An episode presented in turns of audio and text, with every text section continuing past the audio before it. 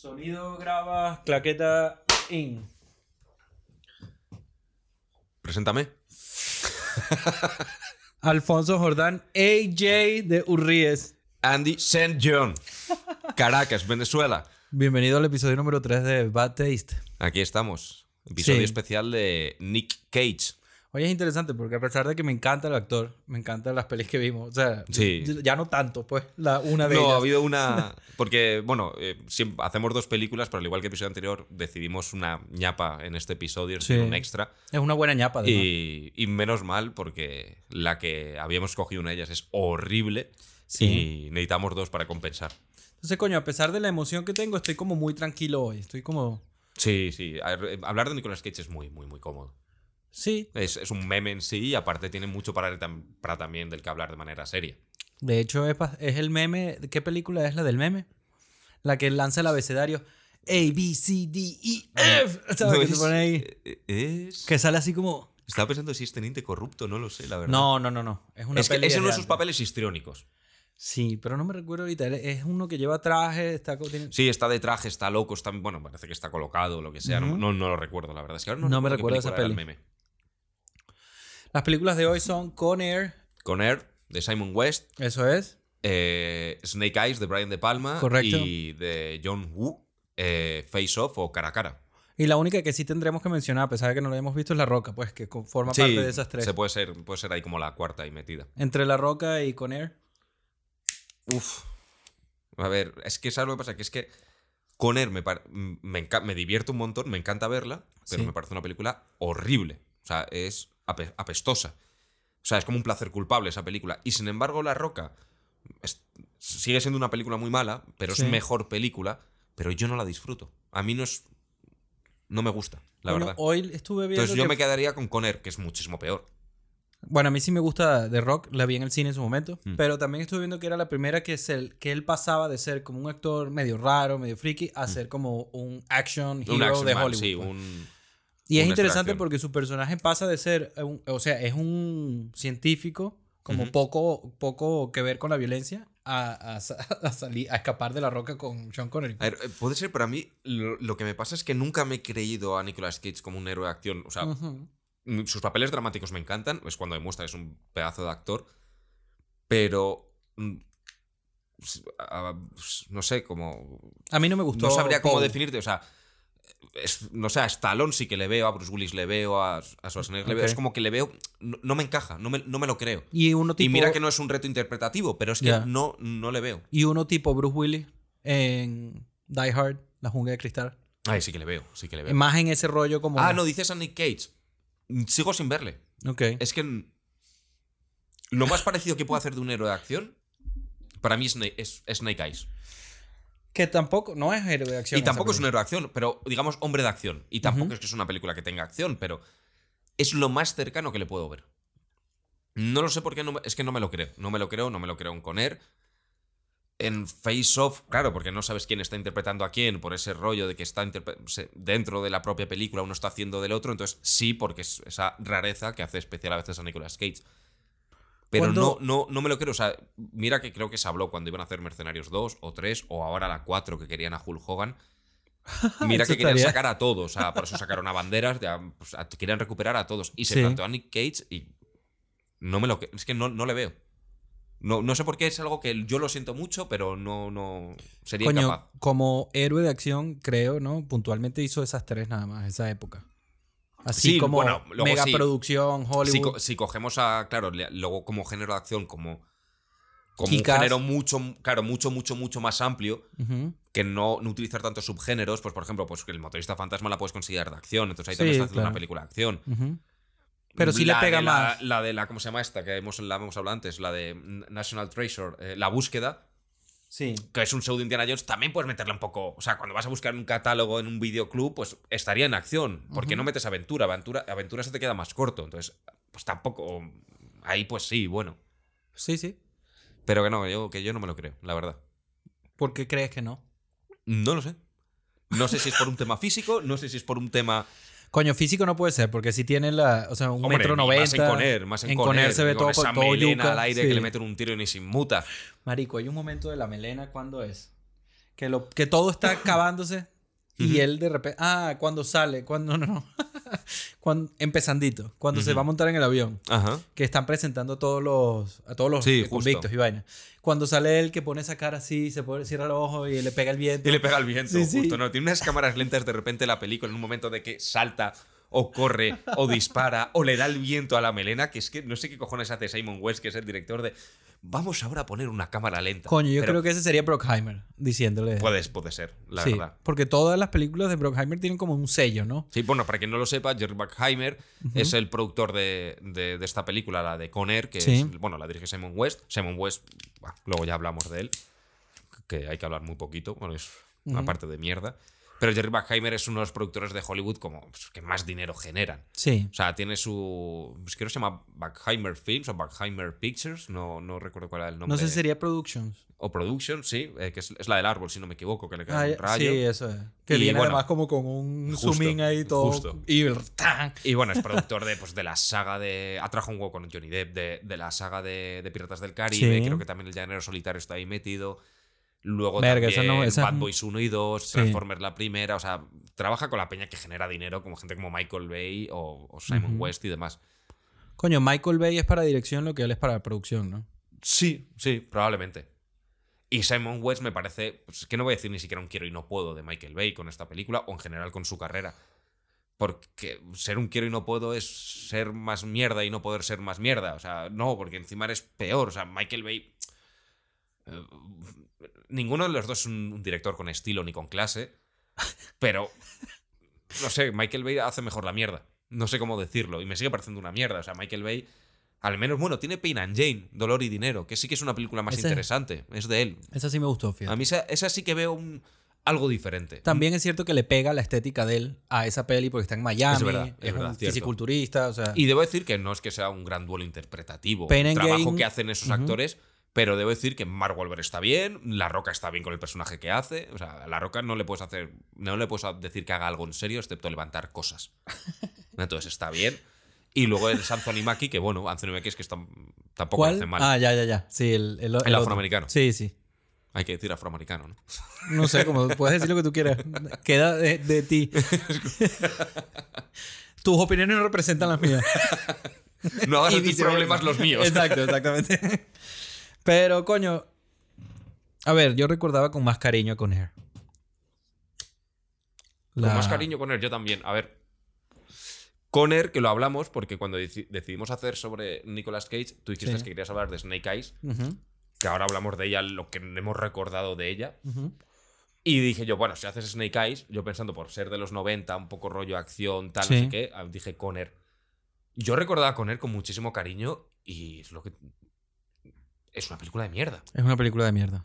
Es una película que si consigues crearte una desconexión neuronal en tu cerebro, puedes disfrutarla, porque es, es lo que. Si la, si la logras ver con la misma inocencia que se veía el sueño americano en los 90, te la puedes tragar. Pero... Porque es lo que decíamos antes. Si hay un tema para definir esta película es America. Sí, total. O sea, es una película que ahí es- pasan cosas para que hayan explosiones. Ni siquiera de manera justificada.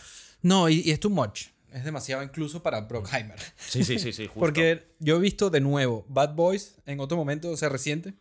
Y la 2 es muy divertida, por sí, ejemplo. pero aguantan esas pelis. Sí, y la 1 se mantiene como esa película de Quizás los porque 90 de también son dos negros, no es el típico héroe sureño. Claro, es verdad que veníamos de- del body cop este en el que habíamos tenido Sí. eh, dos blancos, eh, como podía ser Starkey Hatch. Luego sí que en Miami Vice, pero lo intentaban tratar en la serie de una No, manera bueno, un poquito pero más seria. Arma Mortal. Pero luego, Arma Mortal. Arma Letal, mm, que se llama aquí, Arma Mortal en. Latinoamérica o Lethal Weapon, ya empezó a decir, mira, un blanco y un negro, a ese contraste, un poquito, tal, no sé qué, y de repente estoy diciendo, vamos a coger a los dos negros, más negros en ese término de comedia de los años 90, el de Príncipe Bel Air, las comedias malas de Martin Lawrence, como de la Sí. policía, y dice, vamos a juntar. O sea, de Martin todas maneras, comedia, además, stand Martin Lawrence sí traía la comedia y yo creo Claro. que Will Smith en ese momento está trayendo la acción. Pues el- Estaba trayendo la acción y sobre todo al público. Sí, claro. Porque sí. al fin y al Él cabo, jalaba. él, eh, él ya era una gran personalidad, la comedia ya estaba establecida, pero Sí. quería empezar a establecerse un poco como actor fuera de simplemente hacer comedia y rap.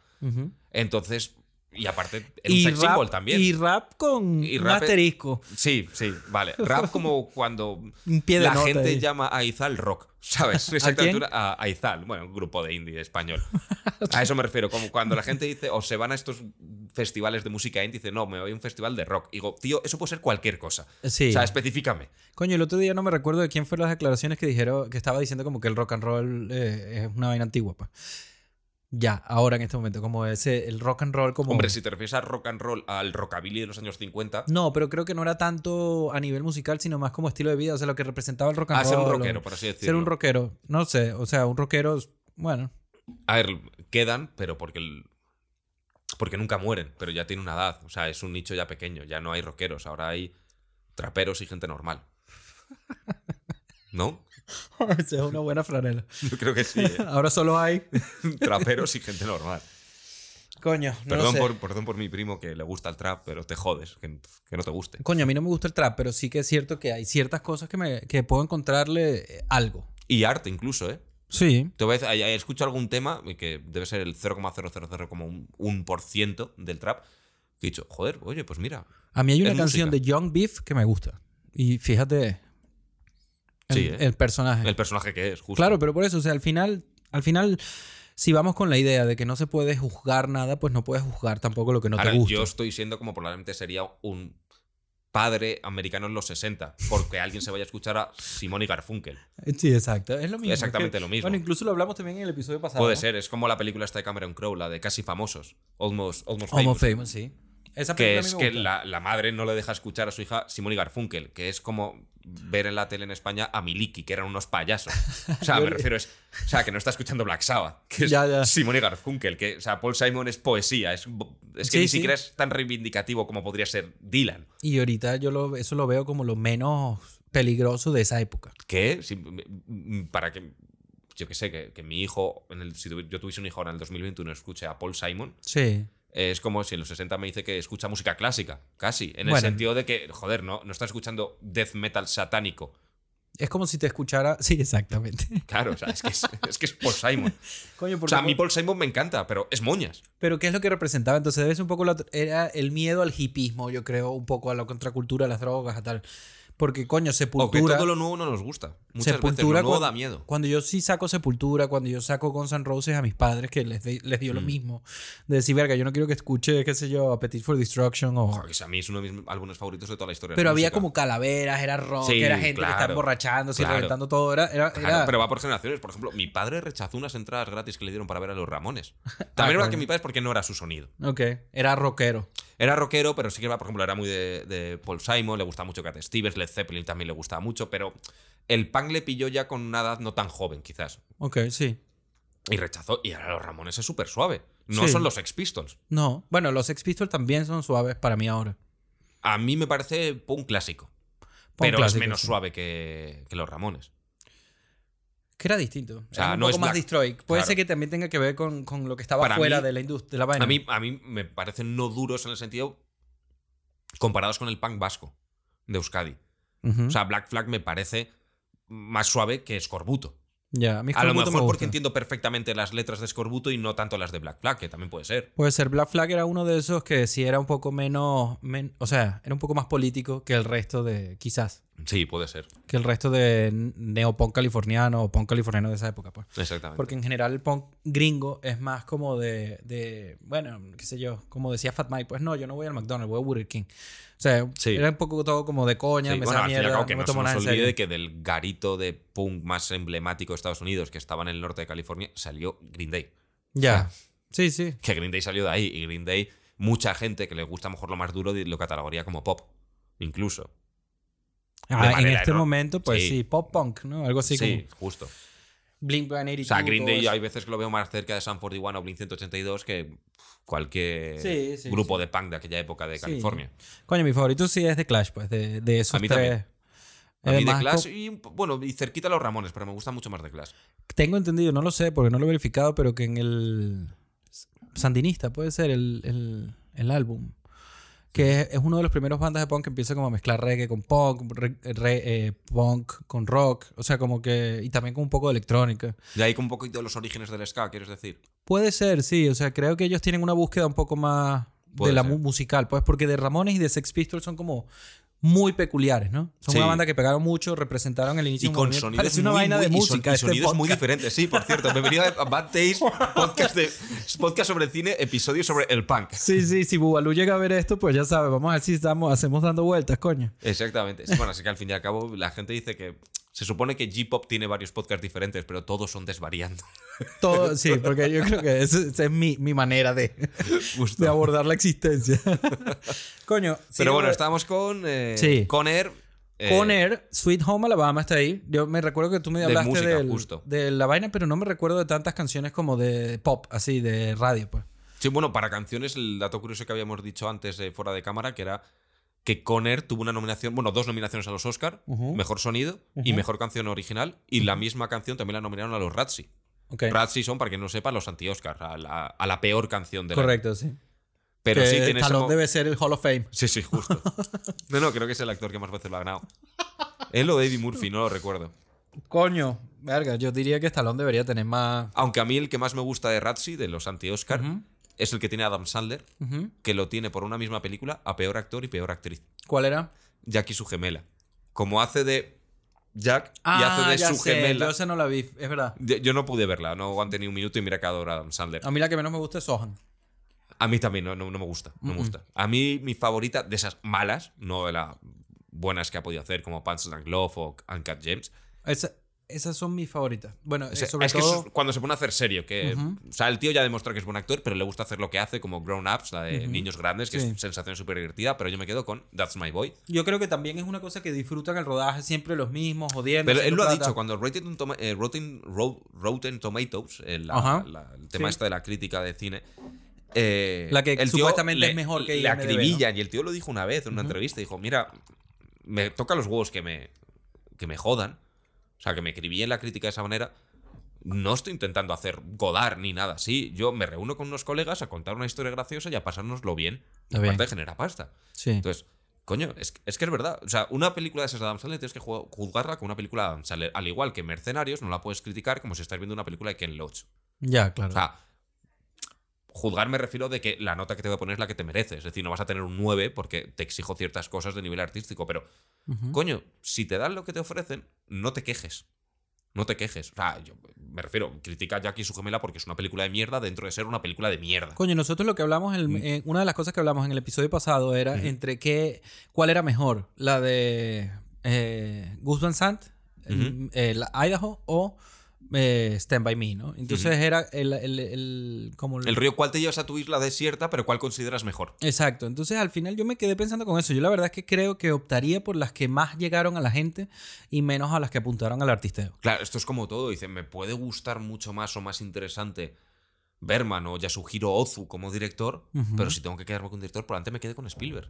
Exacto, entonces... es que es así. O sea, asumir esa posición Claro, es como, momento de eh, tal. mucha gente dice que Spielberg es el mejor director de todos los tiempos. Probablemente lo sea, porque a lo mejor no llega a ser un 10 en nada, pero a lo mejor es un 8 y medio en todo. Y no todo el mundo te llega a una media de 8 Coño, y lo que medio. pasa es que también eh, crea el primer blockbuster, hace lo de. Claro. Le da como vida al mundo del CGI. y sabe hacer sea, cine comercial haciendo arte también.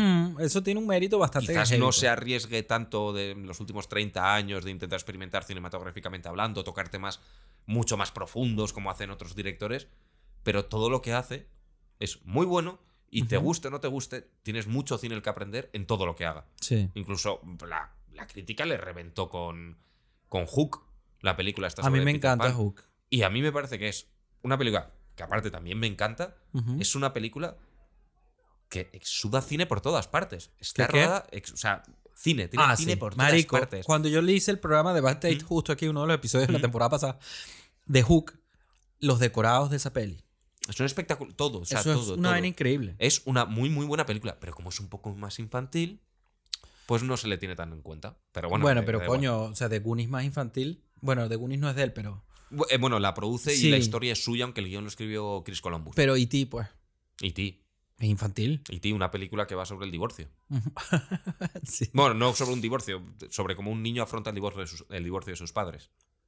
Y un extraterrestre, pues. Y un extraterrestre está por ahí. Es, es Alf. Es el episodio piloto de Alf hecho película. Coño, la película que, había, que te dije la semana pasada cuando estaba pensándome lo de la tumba de las luciérnagas y tal, eh, que te mencioné la de donde yacen las cosas salvajes. Esa película también va del divorcio y de madurar. O sea, de los padres se están divorciando, un chamo preadolescente que tiene que lidiar con, con que se derrumba su vida, pues. No, pues no, no, no la había visto, me la apunto. Sí, y tiene un, está fino, pues. Pero entonces, ya vamos a entrar con Vamos a entrar, vamos a Yo seguir. creo que casi le estamos teniendo un poquito de respeto a Nicolas Cage. Estamos dando Sí, vueltas alrededor de la laguna para tal. Bueno, Nicolas Cage. eh, Totalmente fan de Nicolas Cage, o sea, de One. Haga Yo- lo que haga. a- a- exactamente. O sea, a Nicolas Cage no le exijo absolutamente nada. Sí. Quiero que haga lo que le salga a los cojones, sea bueno o malo. Ya veré si lo veo o no lo veo, pero jamás le voy a juzgar. Que siga siendo Nick Cage. es libre. un pedazo de actor que hace un pedazo de mierdas. Es así. Sí. Y bueno, va así, pues decir un poco su vida. A ver, pues, pero ya va, hay que darle un poco de matices a esa A ver. definición de Nicolas Cage porque ha hecho unas vainas increíbles, ha trabajado con una cantidad de, Sí, escrito- tiene, bueno, de es el ganador de un Oscar, además, también. Ha trabajado con los grandes, ha trabajado con Coppola, ha trabajado con Scorsese. Sí, ha con los trabajado hermanos con. Lynch, ¿no? También con Lynch. Lynch en Wild at Heart, los hermanos Cohen. Ha trabajado con Simon West. Sí, trabajó con. ¿Cómo se llama, coño? Bueno, Brian De Palma también. Sí, pero la Que de Spike. Jones, ¿sí, no? Eh, En la de Spike tal- Jones. Spike Jones. que es la de. Lo hemos dicho antes, la del. la- que es sobre el libro basada, la película basada en este libro. Sí, exacto, la de Andy Kaufman. No, La- Andy Kaufman no. Eh, Charlie Kaufman. Charlie Kaufman. Sí, Adaptation, que es el Nolan, uno de los. Nolan más malandros de la historia, te dije. Sí. O Charlie Kaufman escribiendo de Charlie Kaufman, Kaufman. mientras escribe un, un guion que va de adaptar una, una novela. O sea, Aunque el mayor Nolan lo tiene Nicolas Cage en su futura, su próxima película, creo, según lo leí, que es una película sobre Nicolas Cage interpretada de- por Nicolas Cage haciendo de Nicolas Cage en una película sobre la vida de Nicolas Cage. Eso es oro. O sea, sinceramente, creo que lo hablamos el otro día, lo de que Robert Rodríguez y John Malkovich habían hecho una película que no se estrena hasta el 2115. Que os jodan, porque ¿Ayer tengo una película de Cusack? Nicolas Cage Pero sobre la vida de. Nicolas Cage Sí. y Nicolas. Cage en el papel de Nicolas Cage. De repite, repite. Pero ya va, ¿la- ¿era John Cusack o John Malkovich? No, no, no. yo- la película esta te dije de que John Malkovich y Robert Rodríguez han hecho una película que van a estrenar en el 2115 cuando nadie esté vivo. Ok. Eso es lo que queréis vosotros. Yo voy a ser vivo seguro. Entonces, ahora la película de Nicolas Cage es. es una película. Ajá. La nueva próxima película de Nicolas Cage Ajá. es una película en la que Nicolas Cage va a interpretar a Nicolas Cage haciendo de Nicolas Cage en una película sobre Nicolas Cage. ¿En serio? ¿Cómo se llama esa peli? No tengo ni puta idea, pero creo bueno, que eso se llamase Nicolas Cage haciendo Nicolas Cage en una película de Nicolas Ah, Cage. pero es mentira o es verdad. No, no, que es verdad, es verdad. ¿Y quién la dirige? No se sabe. No tengo ni idea, lo leí hace un montón de tiempo, se me ha olvidado mirarlo para esto, Ok. pero es que me acabo de acordar. Coño, lo leí, traeremos para el próximo. No es que fuese un rumor, se anunció que se, que se quería hacer o que se iba a hacer o que se estaba haciendo, no me acuerdo. Ok. Pero tiene que ser una Un poco como la película JCVD, la de Jean-Claude Van Damme, Ah, esa película que está es, fina. que- creo que era esa de Van Damme, no me acuerdo, era Van Damme en, en- No, en pero un no- banco que hay un atraco. Claro, pero no está, No no es es, tan esto. O sea, no, pero es Van. Damme haciendo de Van Damme y le exigen que sea Van Damme. Jan- Van Damme interpretándose a sí mismo en un, en un banco, exacto. Sí, bueno, banco. es como lo de la nueva pesadilla de Wes Craven, esa de pesadilla en el Street. Eso es, exacto, un poco así. Es, metacine sin más. Claro. No es un Nolan. Es, claro, esto, o sea, me refiero, me lo hace cualquier actor, lo que quiera hacer Nicolas Cage, yo qué sé, alguien que me caiga mal, es que no, un actor que me caiga mal y que quiera hacer un biopic sobre sí mismo, interpretándose a sí mismo, o sea, me parece que eres un gilipollas. O sea, me parece que eres un pretencioso de mierda. O sea, algo Ya, que ya. solo haría Bezos o, o, o el de Tesla. Musk, Elon Musk. Sí, eh, bueno, yo le llamo Lex Luthor. Sí, lo que pasa es que diría más besos. Porque además estéticamente tiene un Físicamente aire. Bezos, pero Elon Musk eh, ha enviado un coche al espacio porque puede. Con el dinero que habrían invertido. O sea, me han hecho pruebas y tal, pero se envía un coche. Ya, ya, O sea, ya. es la mayor campaña de publicidad que he visto en mi puta vida. Sí, doble además. O sea, tal cual. Porque era un mi coche y mi nave. Mi, mi nave. Y mi nave. Mi cohete. pues. mi, co- mi cohete, mi coche, mi espacio. mi ego. mi ego.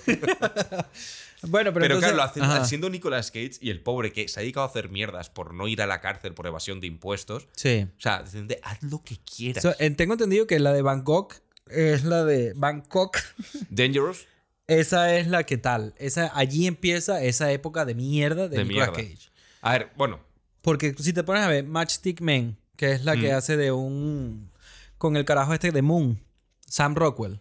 sí. La, todas las de Conair, de Rock, eh, la, la de. la de Scorsese, Bringing Out the Dead. Bringing Out the Dead. Todas estas pelis son antes de, la, eh, de esa. Sí, Incluso sí, las de. National Treasure también. Son antes de Sí, y National Treasure, aunque no es una buena película, no me parece un mal intento.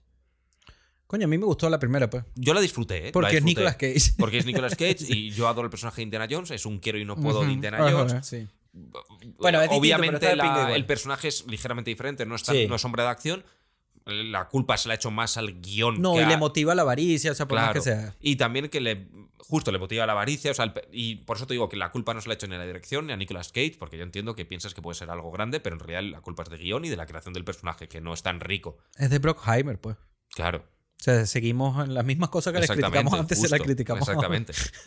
Pero bueno, la cantidad de trabajo que tiene que dar ese tío con la cantidad de producciones grandes Sí, que sí. hace.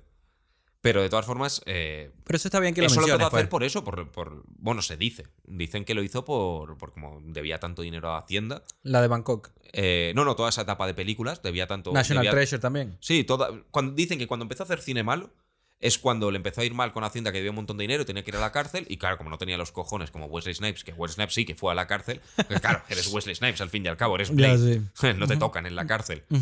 Entonces, claro, dijo, pues voy a ponerme a hacer mierda.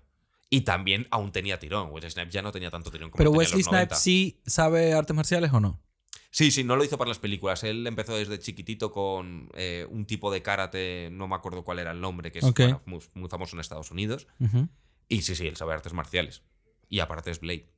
Entonces, eh, Nicolas Cage eh, es una vaina increíble que tuvo una época de mierda. De mierda. de pero que últimamente a mí por lo menos se está reivindicando con las cosas que está haciendo. A mí Mandy me gustó mucho, Pig me gustó mucho. Justo. Yo creo que lo que está haciendo ahora es que está intentando. El tío se ha dado cuenta de. Llevo 10, 15 años de mierda. No me van a querer los directores grandes. Entonces voy a meterme en producciones más pequeñas, raras, pero arriesgadas. Sí. Como, yo qué sé, como, como si de repente te llega el director este que creo que es eh, holandés o danés, el de Only God Forgives y Drive. Sí, Claro, Nicolas, te- Nicolas no sé qué ver. Sí, justo, pues. Entiendo que esa película tú la ves de primeras y dices, joder, qué bien funcionó, qué buena es. Pero no vas a conseguir un blockbuster. Al fin y al cabo, se puede convertir en un blockbuster, pero no te lo están vendiendo como un blockbuster. Entonces Correcto. yo creo que está tirando un poquito de sí por ese rollo. Dice, voy a hacer películas más raras, diferentes, para conseguirme, eh, y si funcionan bien, para conseguirme ese, ese que me vuelva ese reconocimiento artístico de que soy un actor serio, de que soy bueno, que esto simplemente lo he hecho por, por dinero, Ujú. porque lo necesitaba, y a ver si lo consigue. Entonces, a mí me parece que la opción que ha cogido con su carrera es O sea, Muy quitándonos, interesante. quitándonos esa década. Porque Claro, fue- porque justo. fueron 10 fueron- son justo 10 porque el tío años. pues. empezó. Bueno, no hemos hablado de sus orígenes, que aquí siempre cogemos. No hemos hablado de- mierda, ¿de cuál? sus orígenes. Sus orígenes, sí. La primera es la que te había dicho, pero que creo que es un papel ahí. Claro, pero no sé, no sé si cuándo se ha cortado el sonido antes, al principio. No, no, yo- no, no. Fueron. eh, ah, de nuevo. Ah, vale, vale. vale, Again. vale. Pero bueno, es que el tío empezó trabajando con los grandes, ¿verdad? Estuvo en Rumble Fish de Coppola. Rumblefish, sí. que para mí es una de mis películas favoritas y mi Sí. película favorita de Coppola. Sé que está El Padrino, pero Bueno, pero. Coppola hace mucho cine indie es el que le gusta hacer. O sea, El Padrino fue de encargo. Entonces, como autor, es por ante la que más me gusta Rumble Fish. Ok. Luego también está en Cotton Club, que también era de Coppola. Eh, bueno, luego se llevó el Oscar, creo que era con. Eh, Yo no Las sé con Vegas. cuál. Living Las Las Vegas. Ah, bueno, claro, tiene sentido. Creo que eso- sí, fue con Living Las Vegas y no sé si tuvo. No, el Oscar se lo llevó Cher por Esa la de Luz de película Luna. a mí es difícil de ver. Living Las Vegas. Ahora, digo coño. Puede ser. O sea, me, se O sea, me- me parecen que hace un, un dúo interpretativo espectacular Elizabeth Sue y Nicolas Cage. se estuvo. Una cosa que descubrí es que es burda de. investiga bastante a sus personajes, pues. Sí. O sea, sí. es una vaina que se mete con todo, pues. Ju- Se- bueno, en- para lo de en Living Las Vegas estuvo emborrachándose. Luego hizo el remake de Teniente Corrupto, donde él, bueno, Sí. eh, hace de un teniente que es corrupto, un teniente de la policía de Nueva York, que es la de droga. Él decía que se metía cocaína para, para la sinusitis, los cojones 33. O sea, se metía cocaína para. O porque eres un co- cocainómano, o porque te estás metiendo en el papel y te cazaron y dijiste por la sinusitis. Prefiero que digas que era para meterte en el papel. Yo no creo que sea algo muy ajeno. Bueno, fíjate que normalmente sí dice las cosas que son para el papel. Así Claro. que si está más bien está diciendo que no es para el papel, pues Claro. bueno, O se- sea, di que para- para- tú di que siempre es para un personaje. O sea, es más, son di que es para un personaje. Él se estuvo emborrachando burda para Living Las Vegas y grabándose, emborracho hablando, Haciéndose un Hasselhoff. para estudiar cómo. Haciéndose un. Qué horrible esa secuencia, ese momento de la hamburguesa en el baño. Pero ¿cuánto te has terrible. visto de reflejado ahí? ¿Cómo? ¿Cómo, cómo te has visto de reflejado ahí? Mm, A mí no me ha dado así como Hazel. Nunca has comido borracho. Sí, pero no en el baño, chaval. No, no, no, en el baño. O sea, tienes que cambiar baño por otra ubicación y no tener a tus dos hijas grabándote. Sí, sol en, el papizza. Listo. A cuatro calles. Un salchipapas y antes una pizza. Weón. Es que comer una comida de mierda cuando estás, llevas esa borrachera y todavía ya estás camino a casa es como algo es normal. pues, es que y es necesario y maravilloso. sí, exacto. Evita un poco la resaca y el dolor de cabeza al día siguiente. Exactamente. Bueno, de todas formas, Nick Cage y luego tiene esa etapa que estamos diciendo de los 90 de acción, que es de lo que vamos a hablar hoy. Sí, un poco. Pero ¿qué director te gustaría ver a Nicolas Cage? Que no Que ha le estado. dirigiese. Sí, que no ha Pues, estado. pues mira, como hoy tenemos también preparado que vamos a hablar de Face Off, lo que hizo Tarantino en los 90 con Travolta, me resultaría muy interesante que lo hiciese con Nicolas Cage ahora. Pero en Pulp Fiction.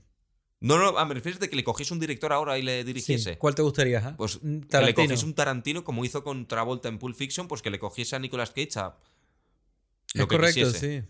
No me, me resultaría interesante. ¿Por qué será? No lo sé. Porque Tarantino, no sé quién, cuál de los dos no quiere o es que simplemente no se ven y ya. No, no, a saber. Bueno, Tarantino yo imagino. Bueno, Tarantino imagino que escribe o creo que escribe los guiones ya pensando en los actores. Aunque luego no consiga el actor que quiere, pero ya lo tiene en mente. O sea, yo estoy seguro que a, a Nicolas Cage le suena el móvil de Tarantino y Lo coge, ¿no? estaría feo. No creo que le diga te llamo luego. Mira, entonces, el... Nada, Con Air, vamos a dive in, vamos a lanzarnos de clavado Venga. de una vez con Con Air. Vamos a quitarnos Conner, que es la, la película que pensamos, que recordábamos. Me, decepciona, me duele un poco que ahora la tenga que recordar con esta nueva decepción fresca. A ver, Conner es, que me he tenido que apuntar aquí eh, a el pedazo de reparto que tiene. Ok. O sea, tiene un reparto que va acorde con lo mala que es la película. O sea, refiero, tiene Pero un reparto inversamente proporcional. justo, inversamente proporcional, perdón. Nada, nada. Pero tiene un pedazo de, re- de- de reparto espectacular. O sea, y aún así, todos ellos juntos son incapaces de compensar lo mal director que es Simon West. Simon West, director de, no sé, hemos dicho antes, de Mercenarios 2, Ujú. eh, de Black Hawk Derribado, que a la gente le encanta, a mí me parece Bueno, pero esa bastante no sin está más. mal, esa es verdad. Esa para, o sea, para haber hecho Con Air, Justo. esa no está mal. Luego, Sí, siga sonando. Es, la- Ah, es vale. el. luego la de Tomb Raider, la primera, que es Verga. horrible. Ok. Y The Mechanic, una con Jason Statham, que tenía aquí apuntada. Bueno. y luego, bueno, y luego es que el. Mecánica es con J-Lo, ¿no? la de. La, de Jason Statham. Sí, justo. No, no, The Mechanic es no la de J-Lo. La de J-Lo era. No me acuerdo cómo se llama. Se llama Parker, si no me equivoco. Ah, verdad, sí. Es Parker. que es como la de la de. Mechanic es con este chico que aparece en Lone Survivor. Bueno, este chico, este tío. Lone eh, Survivor. Como, has visto. eh, trabaja mucho con Mark Wahlberg. Bueno, ¿has visto Alpha Dog, la de Nick Cassavetes? No, Alpha Dog. Esa es, no, esa es la de un chico La que de van un a matar. asesinato real con Emil Hirsch, con Justin Sí. Timberlake. Sí. El que hace del hermano. Ben Foster, no me salía. Es Ben Foster el Ben actor. Foster, no me recuerdo ahorita. Bueno, ben, bueno, Ben Foster y Jason Statham. Y luego el guion es de Scott Rosenberg, que es el director de 60 segundos y Coño, 60 segundos. 60 Nick segundos Cage con Nick Cage, sí. que sería como esa Esa me gustó, de los debo 90. decirlo. A ellos se le tengo mucho cariño a esa película. pa, pa, pa. Y, Y la banda sonora está muy bien también. sí, sí, ok. Y con, bueno, con- ¿cómo se llama? El, el británico, el que hace el forense. Sí, Está el- espectacular el- ahí. La esfinge, ¿no? Le dicen, la esfinge, puede ser. La- Sí, algo así. Sí. Y luego, bueno, guionista de Transformers 2, Michael Bay. Y Sí. las nuevas de Jumanji. Ok. Entonces. Ese es, el, decir, ese es el es guionista decir, que de- se junta el hambre con las ganas de comer. Un guionista de mierda con un director de mierda. Que, con un productor con un productor que Polémico, dice, hacerme decirlo". rico, hacerme rico, Sí. eh, haciendo una película en la que hay explosiones porque tienen que haber explosiones, en el que pasan cosas para que Mira, es más, pasen explosiones. explota la celda entrando. La celda Sí. de Cyrus. Sí, bueno, justo eh, el, el- bueno, Con, un- con una bomba que es imposible y es paja. y además sobre todo en el momento que explota es se va John Cusack y le dice a un guardia, No cojas. no toquéis nada, Sí. me voy y ahora vuelvo.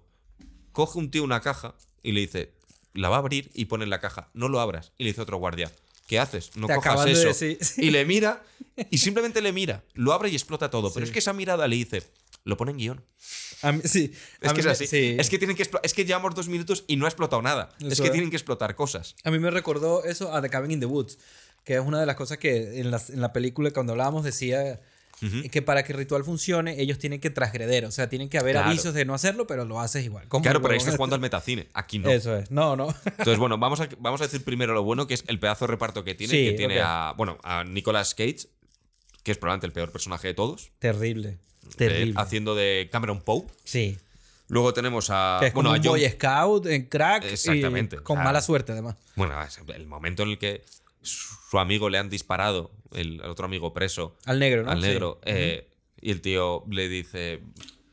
Le dice, estoy teniendo una revelación. Dice, dice, creo que, creo que no creo en Dios. Y se, Ah, sí, y sí. se levanta Nicolas Cage y le dice, yo te haré creer en Dios.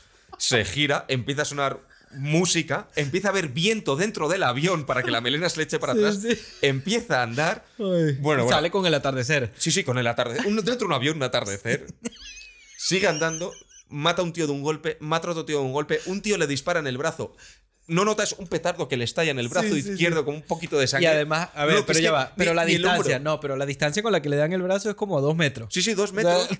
dos metros y el brazo ni se mueve, simplemente sale sangre.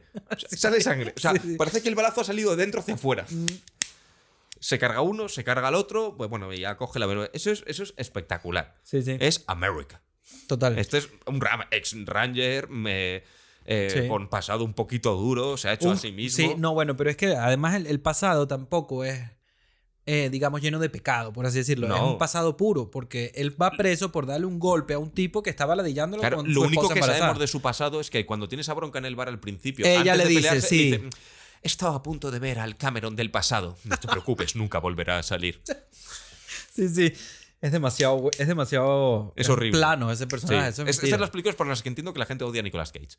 Yo ah, entiendo por qué odian a Brockheimer. A. Sí, sí. Yo a Simon West también. Coño, yo a Simon West es que no. Yo, o sea, como las de Brockheimer tienen tantas cosas similares, digo, ese es él el que está diciendo esto va y punto. pues, porque puede está ser, en mi peli. puede ser. A ver, está más, si no me equivoco, era la primera película de Simon West o la primera película grande. Entonces ahí te quedas a merced del productor. Bueno, más Sí. que del productor del que ponga la pasta. Pero es que bueno. no solamente, no solamente veo que es poco plausible y que no es real la historia ni el personaje, todo Nada, plano, nada, puro estereotipo, pero además siento que hay una, una semillita de propaganda americana en todas Hombre, las pelis por de él. supuesto, por supuesto. O sea, es que, es, que es, es America la película. Sí, sí. Luego, bueno, luego tenemos a John Cusack haciendo Sí. del verdadero Boy Scout, No me lo creo, eh. el niño bueno, Yo no me creo a haciendo John de Vince Cusack. Larkin. Vince Sí. Larkin. Luego tenemos a, a- al malo principal, que es. Bueno, argumento rápido por si la gente no lo sabe. Es, Nicolas Cage está en la cárcel, pero es bueno. Y le tienen que llevar en es. avión con los más malos de Estados Unidos, asesinos, de un sitio a otro, y a él le dan la condicional. Y, y los otros secuestran el avión y dice, me quedo. Y para que no violen a una chica. malos muy y ya mal. está. Y malos muy malos. Los más malos. Los más de malos de Estados Estados Unidos. Porque Estados Unidos tiene los más buenos y los más malos. Sí, exacto. Y ya está. Y de repente, pues explotan cosas. Hay un- unos helicópteros, también hay un camión de bomberos. En un avión, sí, pasan O cosas. sea, la trama es exacto. Los más malos con los más buenos que tienen que ir a algún lugar donde Nicolas Cage se va. Claro, porque, como Porque ya está explotan libre. muchas cosas en un sitio, se tienen que ir a otro para que sigan explotando esas cosas. ¿Y dónde pueden explotar muchas cosas? En Las Vegas. Sí. Y acaba en Las Vegas. Ajá. Bueno, pues eso. Entonces luego tenemos el personaje exacto, del malo Las malo Vegas. principal, que es eh, Cyrus el Virus, que es John Malkovich. Que es como el típico anarquista, genio, que sabe manipular Claro, a la gente. lo, lo describen como que yo hice números y me suena un poco raro. Dice, mm, Cirus no sé qué, Alex el virus. Y dice, mm, 39 años, Sí. eh, ha matado, ha violado, ha secuestrado, ha puesto bombas, tal, no sé qué. O sea, el tío tenía dieces en todo. Sí.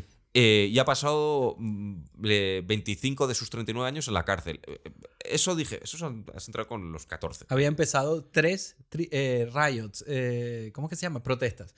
Sí, Como dentro de la cárcel, no sé si fuera. Pero sí, yo creo sí, que era sí, se había fugado varias veces, pero de tienes 39, 25 años significa que 14 fuera no, no me cuadra. O sea, e- eras No, Chucky. nada cuadra, claro, era- sí. eras Chucky, empezaste con 14 años, vale. Sí, sí. Que a lo mejor empezaste, te metieron, te salieron, te escapaste. Joder, pues has aprovechado muy bien el tiempo para estar 25 años encerrado. O sea, mu- has aprovechado muy, muy bien el tiempo. Y luego, bueno, dicen que se ha sacado tres carreras, un doctorado en Derecho. No, es ese- como un, un no, genio, es un genio también, un genio del sí, mal. Es verdad, porque el negro es el que es famoso por escribir el libro. un poco Justo. y tal. Claro, luego tenemos a Diamond Dog, Ujú. perro diamante, que es Bing Rames, que es como un pantera negra. Es un revolucionario de los afroamericanos, pero, pero terrorista, de poner bombas. Eh, dicen que van a hacer una película sobre él, interpretada por Denzel Washington. Eso lo es, dicen sí. dentro de la película, tal. Eh, que es como el tío lo dice, dice, yo me voy a aprovechar de los blancos y cuando llegue el momento que les den por culo y me largo. Eh, luego tenemos a, bueno, Mike Odell, que hace del amigo bueno, el otro preso bueno, Sí, sí, que sí. lo De- interpreta, de Poe. eh, Mi- es que tenía un nombre raro, Mikelty eh, Williamson, que es, bueno, Bubba Gump, el de Forrest Gump, Correcto, sí. que hace, pues bueno, pues el amigo, que es diabético, que necesita la jeringa y unos motivos por Que los le que está se queda. diciendo además toda la peli a Poe, vete. Vete, Vete, vete, vete, tú, vete. vete, y. Poe, no, no, no. Sí, verdad que es un- A ver, lo que hace es, es lo bueno, porque se queda por su amigo, que necesita una jeringuilla por la diabetes, porque si no se muere, Sí. y por una guardia de la Esa es cárcel la que, que la van a violar. Y el Sí. que pretende violarla es Johnny 23, Eso interpretado es. por Danny O Trejo. Johnny que es- 600. sí, sí. Es verdad. Llegó un momento y dice, "Veinti- uy, dice una por cada tal. eh, Una rosa, sí. Una, una Un rosa clavel, por cada no tal, o corazón dentro Ajá. de un alambre de. O sea, Ah, un unas corazón puede espinas ser, de sí, rosa, sí. es verdad. Unas espinas de rosa y tal. Y dice, pero si supiesen la llave me llamarían Johnny 2000. O sea, un personaje repugnante, interpretado, pues bueno, como Danny Trejo puede interpretar. Pero, coño, me gustó ver a Dani Trejo porque yo sigo a Dani Trejo en Instagram. O sea, Sí. tengo, me encanta Machete, o sea, ¿sabes? Me gusta Dani Trejo. Danny Trejo tendría que estar ahí despollado diciendo: Yo soy el único que está en el, en el maco de todos vosotros. Sí, el único que está en el talego. Y, coño, eh, verlo joven así como haciendo de malo, la verdad es que era bastante, coño. Sí, ¿Te, sí. te lo sí, crees? No, no, ¿A sí, sí, no. El tío lo hace. Pues eso, no es un gran actor, pero bueno, está haciendo es. No de sí mismo, porque el tío no digo que sea un violador en la vida real, pero me refiero que sí que ha sido convicto antes al fin y al cabo y acababa de estar hace, hacía poquito en la cárcel. Y además se ve así como tatuado Claro, es igual cuando le de ves tal. Mexican. No, The Mexican no, la primera, Once Upon a Time in Mexico. Sí, correcto. Claro, dices, tío, se, se notaba porque hacía muy poquito que llevaba esa vida. Al igual que muchos actores como Paul Sorbino. No, Paul Sorbino no, perdón. Este. El que hacía de Poli en, en Los Soprano, cuando aparecía en las primeras películas de Scorsese, en los nuestros, venía de ser eso, al fin y al Sí, cabo. Sí. había estado a la cárcel por pertenecer a la mafia. Pero luego tenemos a, a Dave Chappelle, Dave Chappelle. que aprovecho para decir que tenéis un huevo de monólogos suyos en Netflix, porque a Dave Chappelle le voy a hacer toda la promoción que siempre pueda. Es un Sí. monologuista increíble y hace el papel cómico. Tengo que verme algo, creo, nuevo que salió, porque leí un Ha artículo salido que... hace, hace una semana un nuevo show. No le gustó a la crítica. Ah, pues Me da igual. A mí es mi, stand-up comedian favorito. La crítica a mí me se da mierda también y la industria Pero sí, la tienes un poquito de referencia ahí para ver qué. por No, qué. tengo que verlo porque es como estaban siempre hablan bien de él, Mm. pues de todo lo que hace. A ver, para mí, em, es mi favorito, pero siendo objetivo, de los especiales shows de stand-up comedy que se han hecho en los últimos años. De los nuevos. Para mí me parece el mejor. El último. No, no, en general, él. En los últimos Ah, vale, 5 o sea, no, él. o 10 años, me parece el mejor. O sea, Kid Rock ha sacado- tiene uno que está muy bien. Bueno, Adam Sandler tiene uno de 100% Fresh, que es espectacular de Netflix. Correcto, lo- sí, O sea, te lo, se lo recomiendo a todo el mundo. Sí, sí. Pero a mí Dave Chappelle es que ha sacado como 7, 8, Ujú. que me parece una barbaridad. Sí, sí. De lo mejorcito en los últimos 10 años que he visto comedia. Para mí, por encima de, de Louis C.K. Y mira que Louis C.K. me parece muy bueno. Sí, sí. Y, pero bueno, a lo que seguíamos. Luego teníamos a, Dun- a- ¿cómo se llama el personaje? Duncan Malloy, que hace de la gente de la DEA, cabroncete. Ah, sí, el del coche. El del coche, que lo interpreta Cole Mini, que es, bueno, un actor irlandés. Eso me dio risa cuando lo- lo in- obviamente lo introducen al personaje como un fanfarrón, imbécil, insoportable, agrandado, Mm. es como el americano etcétera. equivocado. Sí. Luego se para en el parking de Hmm. minusválidos. Entonces me dio risa porque era como que, obviamente ya yo sé que le vas a destruir ese coche porque te conozco, ¿no? Brockheimer, ya sé que ese hacer es el eso. plan. Pero entonces, coño, no es- todos los personajes son estereotípicos, todos. Todos. Pero no hay todos. ningún poquito de verdad detrás de nada. Claro, o sea, tenemos, tienes a Nicolas Cage, que es el tío bueno que se ha redimido, que ha tenido mala suerte en la vida por hacer lo correcto. Sí, pero que no le que no que las malas cosas que le pasaron no le no le no lo cambiaron. No lo Sigue cambiaron. siendo puro de corazón. Sigue siendo puro, justo, tal. Sí. Luego tienes a John Cusack, que es el Boy Scout, el que cree el que el- es el que cree que es el hombre es bueno por naturaleza, el que sí que hay Sí. que hay que hacer lo correcto, hay que arriesgarse, todo, tal. Tenemos a Cyrus, la mente del mal inteligente. Claro, la mente. Tenemos a, a, a Diamond Dog, los músculos, por así decirlo. Sí. Tenemos al otro personaje este, ¿cómo se llamaba? Que era el que había matado a toda su familia política y a su mujer por haberle sido No me, infiel. eh, que era no me como el malo tonto y el que va a tener problema y el que va a investigar lo que no tiene que investigar. A Dave Chappelle para la comedia. Ese es como el sádico sádico de todo. Justo. El que Y luego tienes el toquecito de la buena interpretación de un- el único personaje que hace ahí que puede hacer un poco de gracia, que es Steve Buscemi. que es el, el que mejor Steve Buscemi personaje. interpreta a Garland Green. Hace, bueno, pues cuando le suben, le suben como si fuese Aníbal Lecter. Sí. Con una jaula, o sea, con, una, con un bozal atado. Dicen que atravesó un estado con la cabeza de una niña en la cabeza, se había cargado a treinta y tantas personas. Ujú. Y Ese no es el más malo, sino es agradable el más loco. Porque el tío es inteligente, Sí. es, es el típico sociópata, psicópata puro y duro Sí. que me recuerda mucho. No, pues ahora sí que vamos a hablar de cine, palabras mayores, que es la serie Mindhunter de David Fincher. Sí. Cuando se reúnen con ese primer psicópata violador loco para investigar Kemp, la el cabeza. gordo. El gordo. Sí. Que hay, un, hay una transición que es descomunal cuando le acompaña el compañero. A mí me con- encanta ese personaje Claro. de esa serie. Muy reacio a conocerle y de repente le conoce, el tío se pone serio y el psicópata le responde de una manera que es súper correcto, súper Era educado. Edward, no me recuerdo. Puede ser Edward Kemp. Y de No. repente pasamos a compartiendo una pizza el poli que no le soporta con ese tío y el otro. O sea, es espectacular. Espectacular. Entonces, sí. Steve Buscemi es un poquito ese personaje, por así El- a decirlo. mí me gustó lo de la. Cuando están cantando Sweet Home Alabama, lo de la ironía, que intenta. Sí. Define ironía y Claro. lanza unas vainas. Y dice, siempre. definición de ironía, un grupo de exconvintos con un coche, con un, un avión robado, eh, celebrando su ida eh, con una canción que hizo famoso un grupo que se murió en un accidente de avión. Sí. Aquí Bueno. además te hacen querer a ese personaje un poco porque te lo introducen de esa forma, pero no termina siendo nada malo nunca. Claro, no has visto nada malo de él porque hay un momento que hay una secuencia en la que está con una niña pequeña. Cuando él se la escapa. niña sí. pequeña, ah, ¿te pasa algo? Estás, eh, eh, se ponen a jugar como a- al té, a las tacitas de té, Sí. y él está como que raro hablando con la niña. Cuando están, bueno, cuando hay un momento que el avión ha aterrizado para la gente que no lo haya visto y están ahí en el desierto y él se aleja a su rollo. Antes del tiroteo. Antes ah, del tiroteo. esa es la parte que también te iba a decir. Esa se me había olvidado. Mareco. O sea, eso se volvió una guerra de repente. Sí, Eso- sí, sí, sí, sí. Hay un momento que el avión tiene que parar a repostar sí, porque al parecer hay un narcotraficante con otro avión que le tienen que rescatar y se los va a llevar a México. Sí. ¿Por qué? Porque sí. Ujú. Y de repente empieza a haber un tiroteo que, Que es el que parece traiciona, faluya, pues. es que parece Sí. Sí, exacto. Ah, llegan militares. Sí, sí, que llegan militares y de repente al principio de la película recuerda que dice John Cusack, llevas armas en el coche y dice un pequeñito arsenal muy chiquitito por si hay algún percance. Todos tienen ametralladoras Sí, sí. y son como 12, 15 personas. Sí, sí, eso se volvió. Y es- guardias hay tres. Entonces, ¿para qué tienes 15 ametralladoras para tres guardias? Sí, Te sí. faltan brazos. A lo mejor hay que tomas como Ross McGowan en Planet Terror, una en la pierna. ¿Sabes? No lo entiendo. Eso es una locura. O sea, Pero mientras momento. tanto, ahí tienes a Steve Buscemi hablando Sí. con esa niña pequeña, jugando a las tacitas de té, Correcto, sí. Que él reacciona raro, está un poco raro, es un tarado. Lo que pasa es que hasta ese le momento pero me tienes la le dice la chica, ¿estás en-" No, porque le dice la chica, ¿estás enfermo? Ajá. Y dice él, sí, pero de lo mío no hay cura. Sí. Y digo, "L- la mata. Sí, Lo claro, que es la mata. que eso es lo que estás esperando. Y cuando consiguen huir después del tiroteo y van en el coche con Sweet Home Alabama, ves a la niña celebrándolo. O sea, la Claro. niña viva en el otro lado, ahí Él está agarrando el muñeco. Bueno, no Sweet Home Alabama, perdón. Está con la de todo el mundo. él, na". él está cantando. Él está cantando la canción. Sí. Exacto. Sí, que, es, que tiene un tío al lado, no sé si es el típico negro, que dice de putos blancos estáis tarados. En plan de, ¿qué haces cantando esto? Vamos a morir, joder. Sí. Ah, no, un exacto. latino, es un latino. Es uno que está por atrás. por atrás sí. dice, vea, ponos el cinturón que estamos aquí a punto de estrellarnos tal y el otro cantando la canción y dice, tienes que callarte ya, puto loco de mierda. Eso es cuando ya van a aterrizar en. En ese momento. no, no, cuando están despegando y tienen el coche enganchado en el avión Ok. al principio. Sí, sí. Entonces, bueno, pues eso, es una. Bueno, en definitiva, es una puta película de mierda que pasan cosas para que exploten cosas. A mí me recordó a las escenas de Bollywood que, eh, que ponen. O sea, como parodias. Que, Claro, ¿sabes? bueno, es que luego- un pedazo. Claro, bueno, que bueno, ya, ya que estamos lo decimos que luego no tienen combustible para llegar a donde no sé dónde querían llegar y llegan a Las Vegas. Probablemente a México. Claro, aterrizan a Las Vegas, aterrizan en Las Vegas Sí. en medio del Las Vegas Boulevard, Ujú. un avión jodidamente enorme Sí, sí. Y dices, ¿habrá acabado?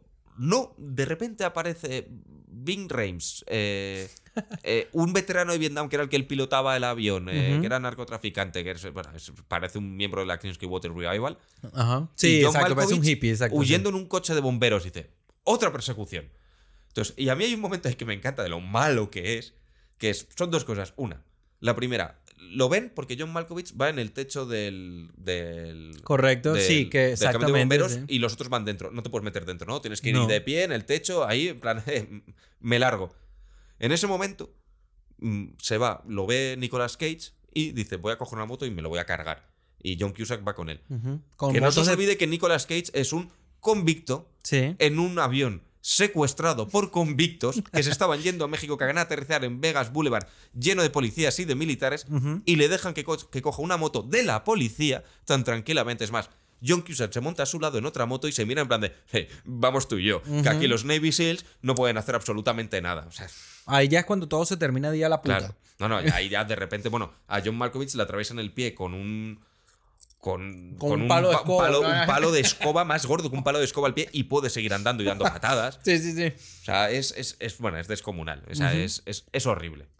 Es que en verdad hay una, hay una escena que muere varias veces. Porque muere por eso atravesado, muere electrocutado y luego cae debajo de una prensa que le prensa la cabeza. Es verdad, mira.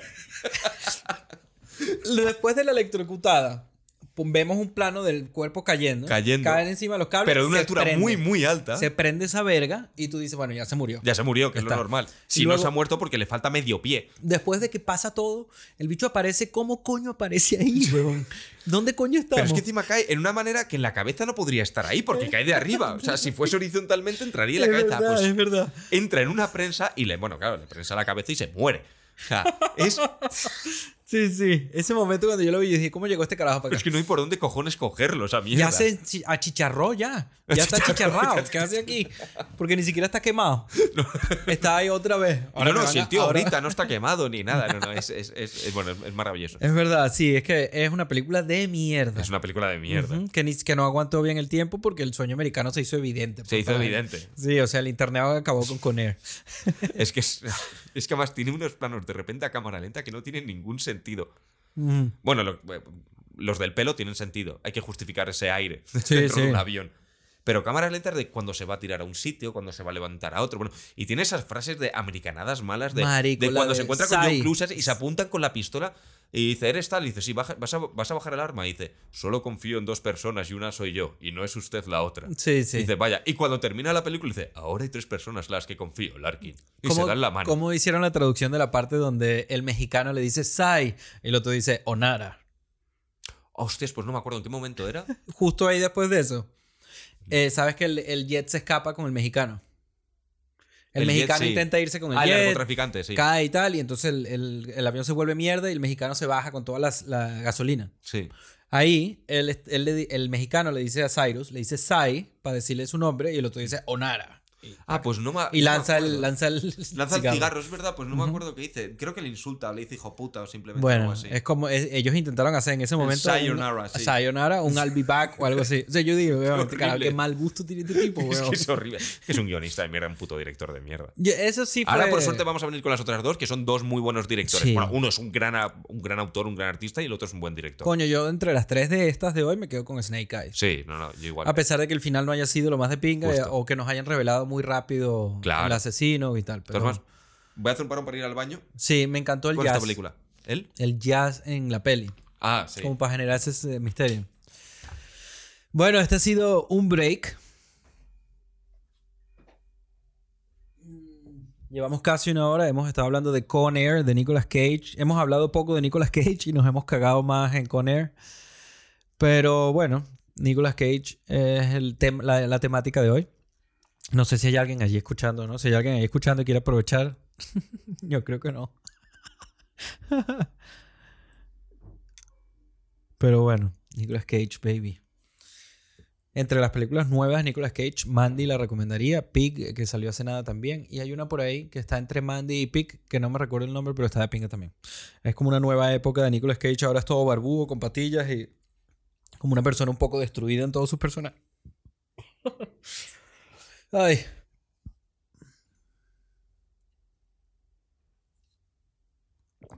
Yo creo que Alfonso se aprendió de que cuando cambiemos de peli es momento de hacer pipí.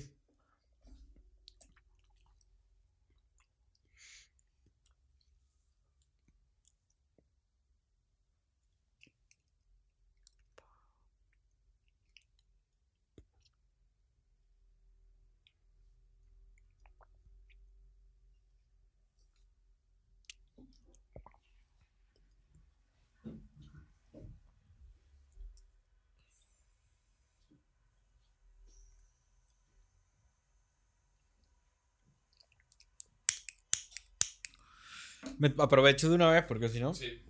¿Te saco una cerveza o tienes? Eh, sí, sácame. Tampoco, pero.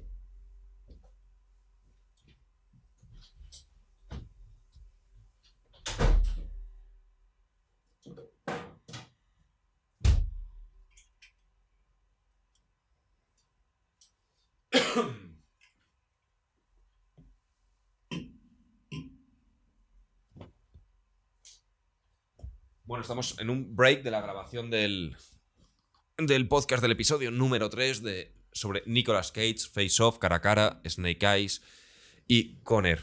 Hemos hecho un parón rápido para ir al baño y ahora continuamos. Ahora vuelve Andrés. Recordad, si alguien está metido en Instagram, no respondemos a nada. No es como el podcast de Desvariando que hace Andrés.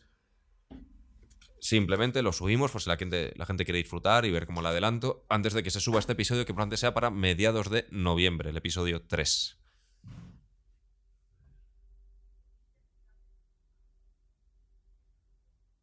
Ahí está.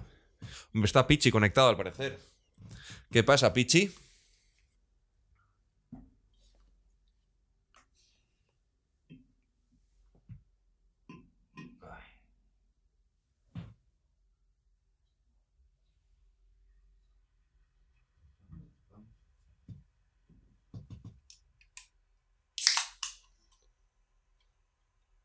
Ahora ya viene y continuamos. Acabamos de estar hablando de Conner y bueno, lo único que tenéis que saber es que es una película de mierda que, bueno, puedes disfrutarla.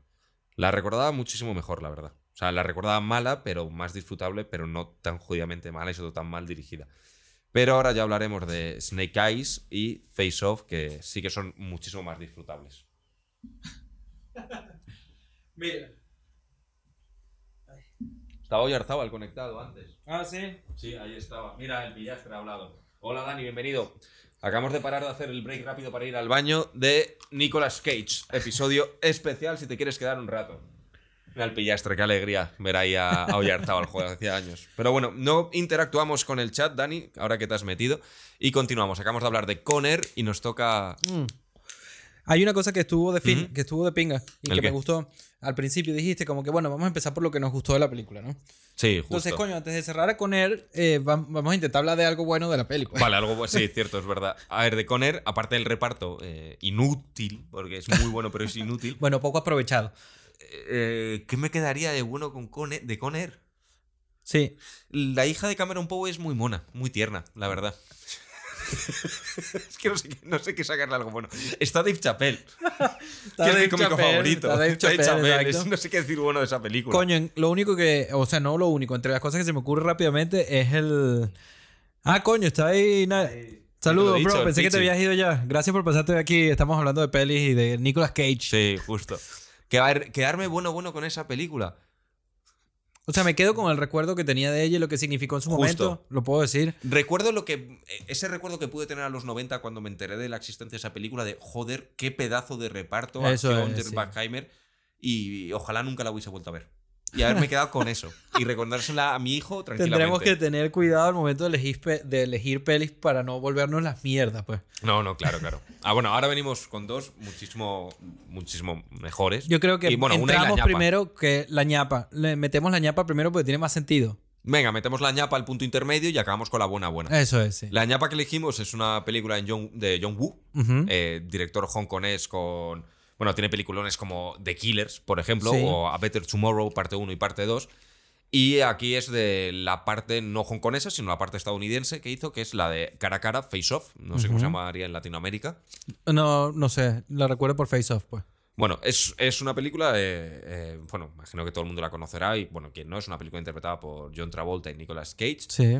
que en un principio querían a Stallone y Schwarzenegger, que además habría quedado raro, la verdad. Coño, con lo tanto que nos gusta como es. Claro, más o todo el- lo histriónico que puede llegar a ser Nicolas Cage Sí. es- es- está muy bien. Es lo que, bueno, cuenta lo que tú me habías dicho antes fuera de cámara de John Sí, Travolta cuando le vio. sí, Nicolas Cage, una de las primeras cosas que graba a nivel de producción es el es la secuencia inicial de su introducción, pues que está, tienen como un plan para explotar el aeropuerto y vaina, y él está allí, ¿no? Con, Justo. haciendo de cura, como con unas coristas que están cantando Sí, en que la además iglesia, te- quién sabe. Además ya tienes al personaje medianamente definido, Sí. tocándole el culo a una tía, haciendo Sí. de cura pervertido, como que le da... Además, esa cultura americana de... Incluso lo, lo milenario Esa que es la cultura americana de la china, con- pedofilia. no, no, me refiero con, no, con lo de la religión, de, oh, la religión, lo correcto, lo bueno, lo tal, lo no sé qué. Ajá, Los sí. chinos también, con eso, algo tan trascendental sí. como puede ser un cura, y te lo presentan a ese tío disfrazado de cura, bailando como un tora, como si hubiese, estuviese metido del Sí, LSD. además está y a así, meterle ¿verdad? mano como de todos los que hay en el coro, si no me equivoco, es la única persona rubia. Parece, es sí. entonces Yo me la como- recuerdo que es rubia, sí. es rubia. eh, Como que le mete muy mano a la- mona, a la niña, y a la y le adolescente a- y- de ser de manera súper lasciva con ella. Sí. Le toca el culo. Bueno, Un cerdo. El tío es un personaje que es un continuamente es un cerdo. Y es, Sí. es así. Y nada, John Travolta ve esa interpretación y le dice a John Woo como que, ah, vale, este, es- este es el rollo, ¿no? Esta Este es, la rollo. apuesta Claro, interpretativa. porque quien no lo sepa, la premisa es de, la premisa es de película muy mala, que es eh, John Travolta es un policía que para averiguar dónde está una bomba eh, que ha puesto Nicolas Cage eh, se mete en la- Policía perturbado, ¿no? Por la muerte de por su la muerte hijo. de su hijo. Nicolas Cage intenta matar a otra vuelta, pero eh, como seis años antes del suceso, de los sucesos de la película, pero mata a su hijo, porque la bala le da en el pecho, la atraviesa y mata al hijo. Y él tiene la. la- Claro. Le y queda. él ¿Cómo está, que se pues llama? claro, y la está- cicatriz. La tiene la cicatriz y está como trastornado por la muerte de su hijo y tiene que dar caza a este tío. Cuando Sí. le dan caza, dicen, el tío ha puesto una bomba que puede matar a mi- millones de personas Sí, en Los Ángeles, ¿no? Entonces le dicen, tenemos una nueva tecnología, te quitamos la cara, se la quitamos a él, le ponemos tu cara y te la ponemos a ti. Te explican un poco a nivel biológico. No, pero ya va, espérate. Porque está muy rápido, creo que la gente se puede perder. Después de lo del aeropuerto, lo cogen preso. Lo cogen preso. Lo llevan a la cárcel. Exactamente. Pero- no, no lo llevan a la cárcel. Creen que está muerto. Ajá, ok. Creen que está muerto y llevan a su hermano a la cárcel. que Es su hermano es como el científico. Es el que tal. Justo. Eh, y le dicen, mm, hay una, hemos averiguado que hay una bomba. ¿Cómo vamos a ver dónde está? Y le dicen, mira, lo mantenemos con vida y tenemos esta nueva tecnología. Y a mí me encanta lo, lo que dice el médico, el doctor. Dice, además, con los últimos antiinflamatorios que tenemos, la recuperación serán dos días. Claro, te tomas un ibuprofeno y me cambio la cara contigo. O sea, Esos son el tipo de vainas que bueno. claro, es como dice, bueno, o sea, tampoco eres una gran película. No, no es una gran película. Lo que pasa es que ha aguantado el tiempo y tampoco te estaba vendiendo ningún ideal americano, que es lo que puede chocar bastante con Conner, pues. Nah, claro, claro. Esta más bien es otra cosa. Es otra cosa. Y aparte es una película muy de John Woo. O sea, John Woo es un director. No es que me parezca un gran artista, pero sí que es un director con mucho estilo propio. Y más incluso un estilo que ha heredado muchas películas como Matrix. O sea, todo, to- toda esa secuencia de. Ah, Nicolas Cage iba a ser Neo, es verdad. iba a ser. eh, bueno, no, Will Smith, iba a ser Will Smith. Neo. Neo iba a ser Will Originalmente. Smith. Originalmente iba a ser Will Smith y lo rechazó. Pero Nicolas Cage también. También, eso- eso no lo sabía. Pero a lo que me refiero es que inspiró a Matrix en la secuencia en la que llegan al edificio todo llenos de armas. to- todo ese tiroteo, cómo se desarrolla un poco estéticamente de cómo saltan esos pedazos de paredes, de, de piedra, de pintura, de, Sí, de sí. todo, como es, es una lluvia de, es- de escombros y de balas. Eso, eso se inspiraron en las películas de John Woo. Y eso, bueno, se ve mucho. Bueno, es más, el propio John Woo en esta película se inspira en el propio John Woo, en su película de Killer. por Puro la Nolan. Puro Nolan. Nolan. y Nolan. En la secuencia de la cárcel está inspirada en la película de The Killer. ok. Que era The Killer, ¿no? Sí, The Killer. Que es una película que además que hace con, Jo- con Chow Yun-fat, el de El Monje, la película con Sean William Scott. Ok, sí. Y entonces es un director que sí que es verdad que no es el genio del estilo, pero sí tiene un estilo propio. Ese es el hombre Pi, nota. ¿no? También. ¿Eh? Él es el hombre Pi también. ¿El hombre Pi? ¿Cuál dices? El- La de la, no, esa es, la, la de Pi es Aronofsky. No, no, no. Pi no, esa no. No hay como un, un- el del monje ese con, con Stifler. No, él no es el hombre Pi, algo así, que también es como de Kung Fu. Hay una que es así como Ah, no caigo ahora. No de caigo. Pi Man o Pi Man o algo así. Ah, no, Ip Man. Ip Man. No, ese es, ese es eh, Donnie Yen. Más joven. Este es, este es más mayor. Eh, Chow Ok, Yun-fat ok. es más mayor.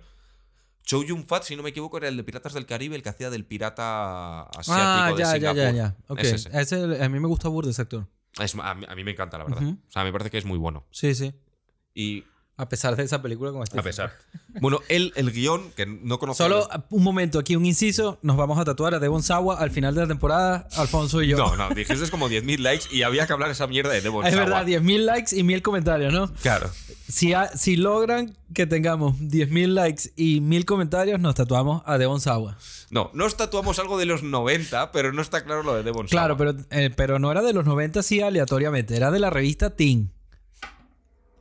Puede ser Joshua Jackson, puede ser Kelly Kapowski. No, Kelly Kapowski no vale. Coño. Entonces Jasmine Blitz tampoco, ¿no? Tiene que darte medio vergüenza, pero tiene que Ah, pues ser... entonces a lo mejor un Hasselhoff o algo así, un Michael Knight. Hasselhoff es demasiado cool como para vergüenza.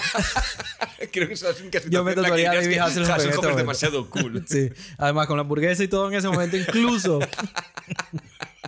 Coño, David Hasselhoff no me da vergüenza nada. Nada, no, no. David, No. eh, o sea, Smith Buchanan. Me- exacto. Coño. Ok. Bueno, el, el, bueno, el guion. El guion de este tío lo conocía el guionista, eh, los guionistas, que es uno es, lo tengo que apuntar, eh, Mike Ward y Michael eh, eh, Colary, o algo así. es- No sé, es el no los conozco. La cuestión es que Michael Webb sé que ha hecho, había puesto aquí La Máscara y Lara Croft. Lara Croft, que ya también hemos hablado de ella. de ¿Y la máscara, dijiste? eh, sí. Ah, ok. La Lara Croft ya habíamos hablado antes de Sí. ella por Simon West, que también la había dirigido, otra película de mierda. Y La Máscara, una película que podemos tener mucho cariño por ella, pero yo le recomiendo a la gente que le sigue teniendo cariño que se la revise, que se la vuelva a ver ahora, porque es horrible. A claro, a diferencia de esas películas de, de, de este de, mm, de Jim Carrey, que por cierto es íntimo amigo de Nicolas Cage. Ok. Ah, sí. eh, sí. Interesante. eso. Es más, iban a hacer Dumb and Dumber, dos tontos muy tontos, pero no pudo porque estaba haciendo Living Las Vegas. Pues. eh, al igual que Ace Ventura ha envejecido muy bien y Metroso Compulsivo está bien, envejecido normal, la máscara ha envejecido fatal. Es horrible. Ah, no la he visto. es un guion de mierda, es una película de mierda. Yo la revisé hace como un par de años y es horrible. Ok, pero no la veré entonces para no jodérmela. No. No se lo recomiendo. O sea, bueno, le he recomendado a la gente que se la vea, pero para joderles. Ahora que lo vale, pienso, sí ahora que estás tú, que eres mi amigo, te digo, no te la veas. ya saben, para la gente que es amiga de Alfonso, no te la veas. Los enemigos pueden verse. Exactamente. Y, y bueno, y, y luego a, a nivel de actores en, en esta película, en, cara a cara en Face Off, o sea, el único así que destacable que me hizo gracia ver fue a Nick Casavetes, el hijo de John Casavetes, eh, que hace de Dietrich Ulrich o algo así. A ver. No, eh, Dietrich Hoster, perdón. Y que bueno, es el director del diario de Noah. es, y, pero lo único interesante de ese tío es su padre, que es el padre del cine independiente americano. Con películas como Shadows. Ya, ya, sí, sí. Lo que me da risa es lo único lo- interesante que lo único padre. o sea, lo interesante acabas de es- joder para siempre. Sí. Si le importara esta opinión de, de, programa, se jodió. Luego, bueno, di- dirigió Alfadoc, creo. ¿La dirigió o estaba actuando en esa? Coño, el Fadoc yo la vi una sola vez, no la, re- no la he revisado ni nada. Fue una película de esas que me gustó, pero bueno, ya siguió adelante. A mí es que ya, yo me acuerdo que la vi siendo muy joven y al enterarme que era un hecho real me dio tanta pena el pobre chaval Sí. que me, me dejó mal sabor de boca. Sí. No te deja destrozado como Bailame el agua o... No, pero entiendo lo que dices, sí. A mí me recordó a la a Crónica de una muerte anunciada, pues que es un poco... Sí, Me justo. recordó a ese y fue como que... Y lo mataron, pues. Hmm. Entonces, bueno, sí, es, es una película donde un- van a matar a un chamo, el- todo el mundo está diciendo Justo. que van a matar al chamo, todo el mundo sabe que van a matar al al chamo, pero el chamo no. Exactamente. Y, y lo el matan. chamo, además, eh, como dices tú, el chaval eh, se pasa el- probablemente en, un- en algún sentido el mejor fin de semana de su vida y el peor. Sale de fiesta por primera vez, pierde la virginidad, se medio enamora o le gusta a una chica. Para que te maten. Es, es como. Es como el. ¿Cómo lo llaman? El. El corredero de la muerte. Tu última cena, eliges sí. lo que cenas, tal, no sé qué, te Sí, dejan leer, sí. te dejan despedirte para luego matarte. Es verdad que tiene un, como un fin de semana de pinga. Sí, justo. Y además eh, con Justin Timberlake. Sí, correcto. Sí, como medio, medio eh, pandillero, ¿no? Un poco así, ¿no? Sí, hacen de ese pseudo pandillero californiano, hace- camello de marihuana, hace Mil. Sí. Que lo hace muy bien. A mí Mil Hirsch me parece un gran actor, pero me falla físicamente porque siempre tiene cara de niño. Sí, pero a mí también me gusta. Lo que pasa es que el otro día lo vi en una... ¿Cuál fue la película? Lo vi en una película como un guardia de seguridad, un poco gordito, un poco ahí como... Como poco seguro de sí mismo. Estuvo interesante verlo porque... Co- Como el niño del sexto sentido. en la- ah, ¿cómo Sí, está ahora? pero como guardia... Segurata, pues como una... No, ni idea, ni idea. Yo la última vez que le vi creo que fue en Lone Survivor, una película de Pete Bear, que, de Mark Ujú. Wahlberg. Que además hacen Pete Bear como director y Mark Wahlberg como actor. Trabajan mucho juntos y tiene una carrera que a nivel de blockbuster me parece muy entretenida. Sí, Spencer claro. Confidential, eh, eh, Marea Negra, eh, tiene bastantes. que- y esta está bastante bien, además Marea con el grupo de Explosion in the Sky que hace la ¿Cuál banda es sonora. Marea Negra. Marea Negra sobre con Dylan O'Brien, sobre una. ¿Cómo se llaman las torres estas de petróleo? ¿Las petrolíferas? ¿Puede ser? Sí. Sí, pues eso.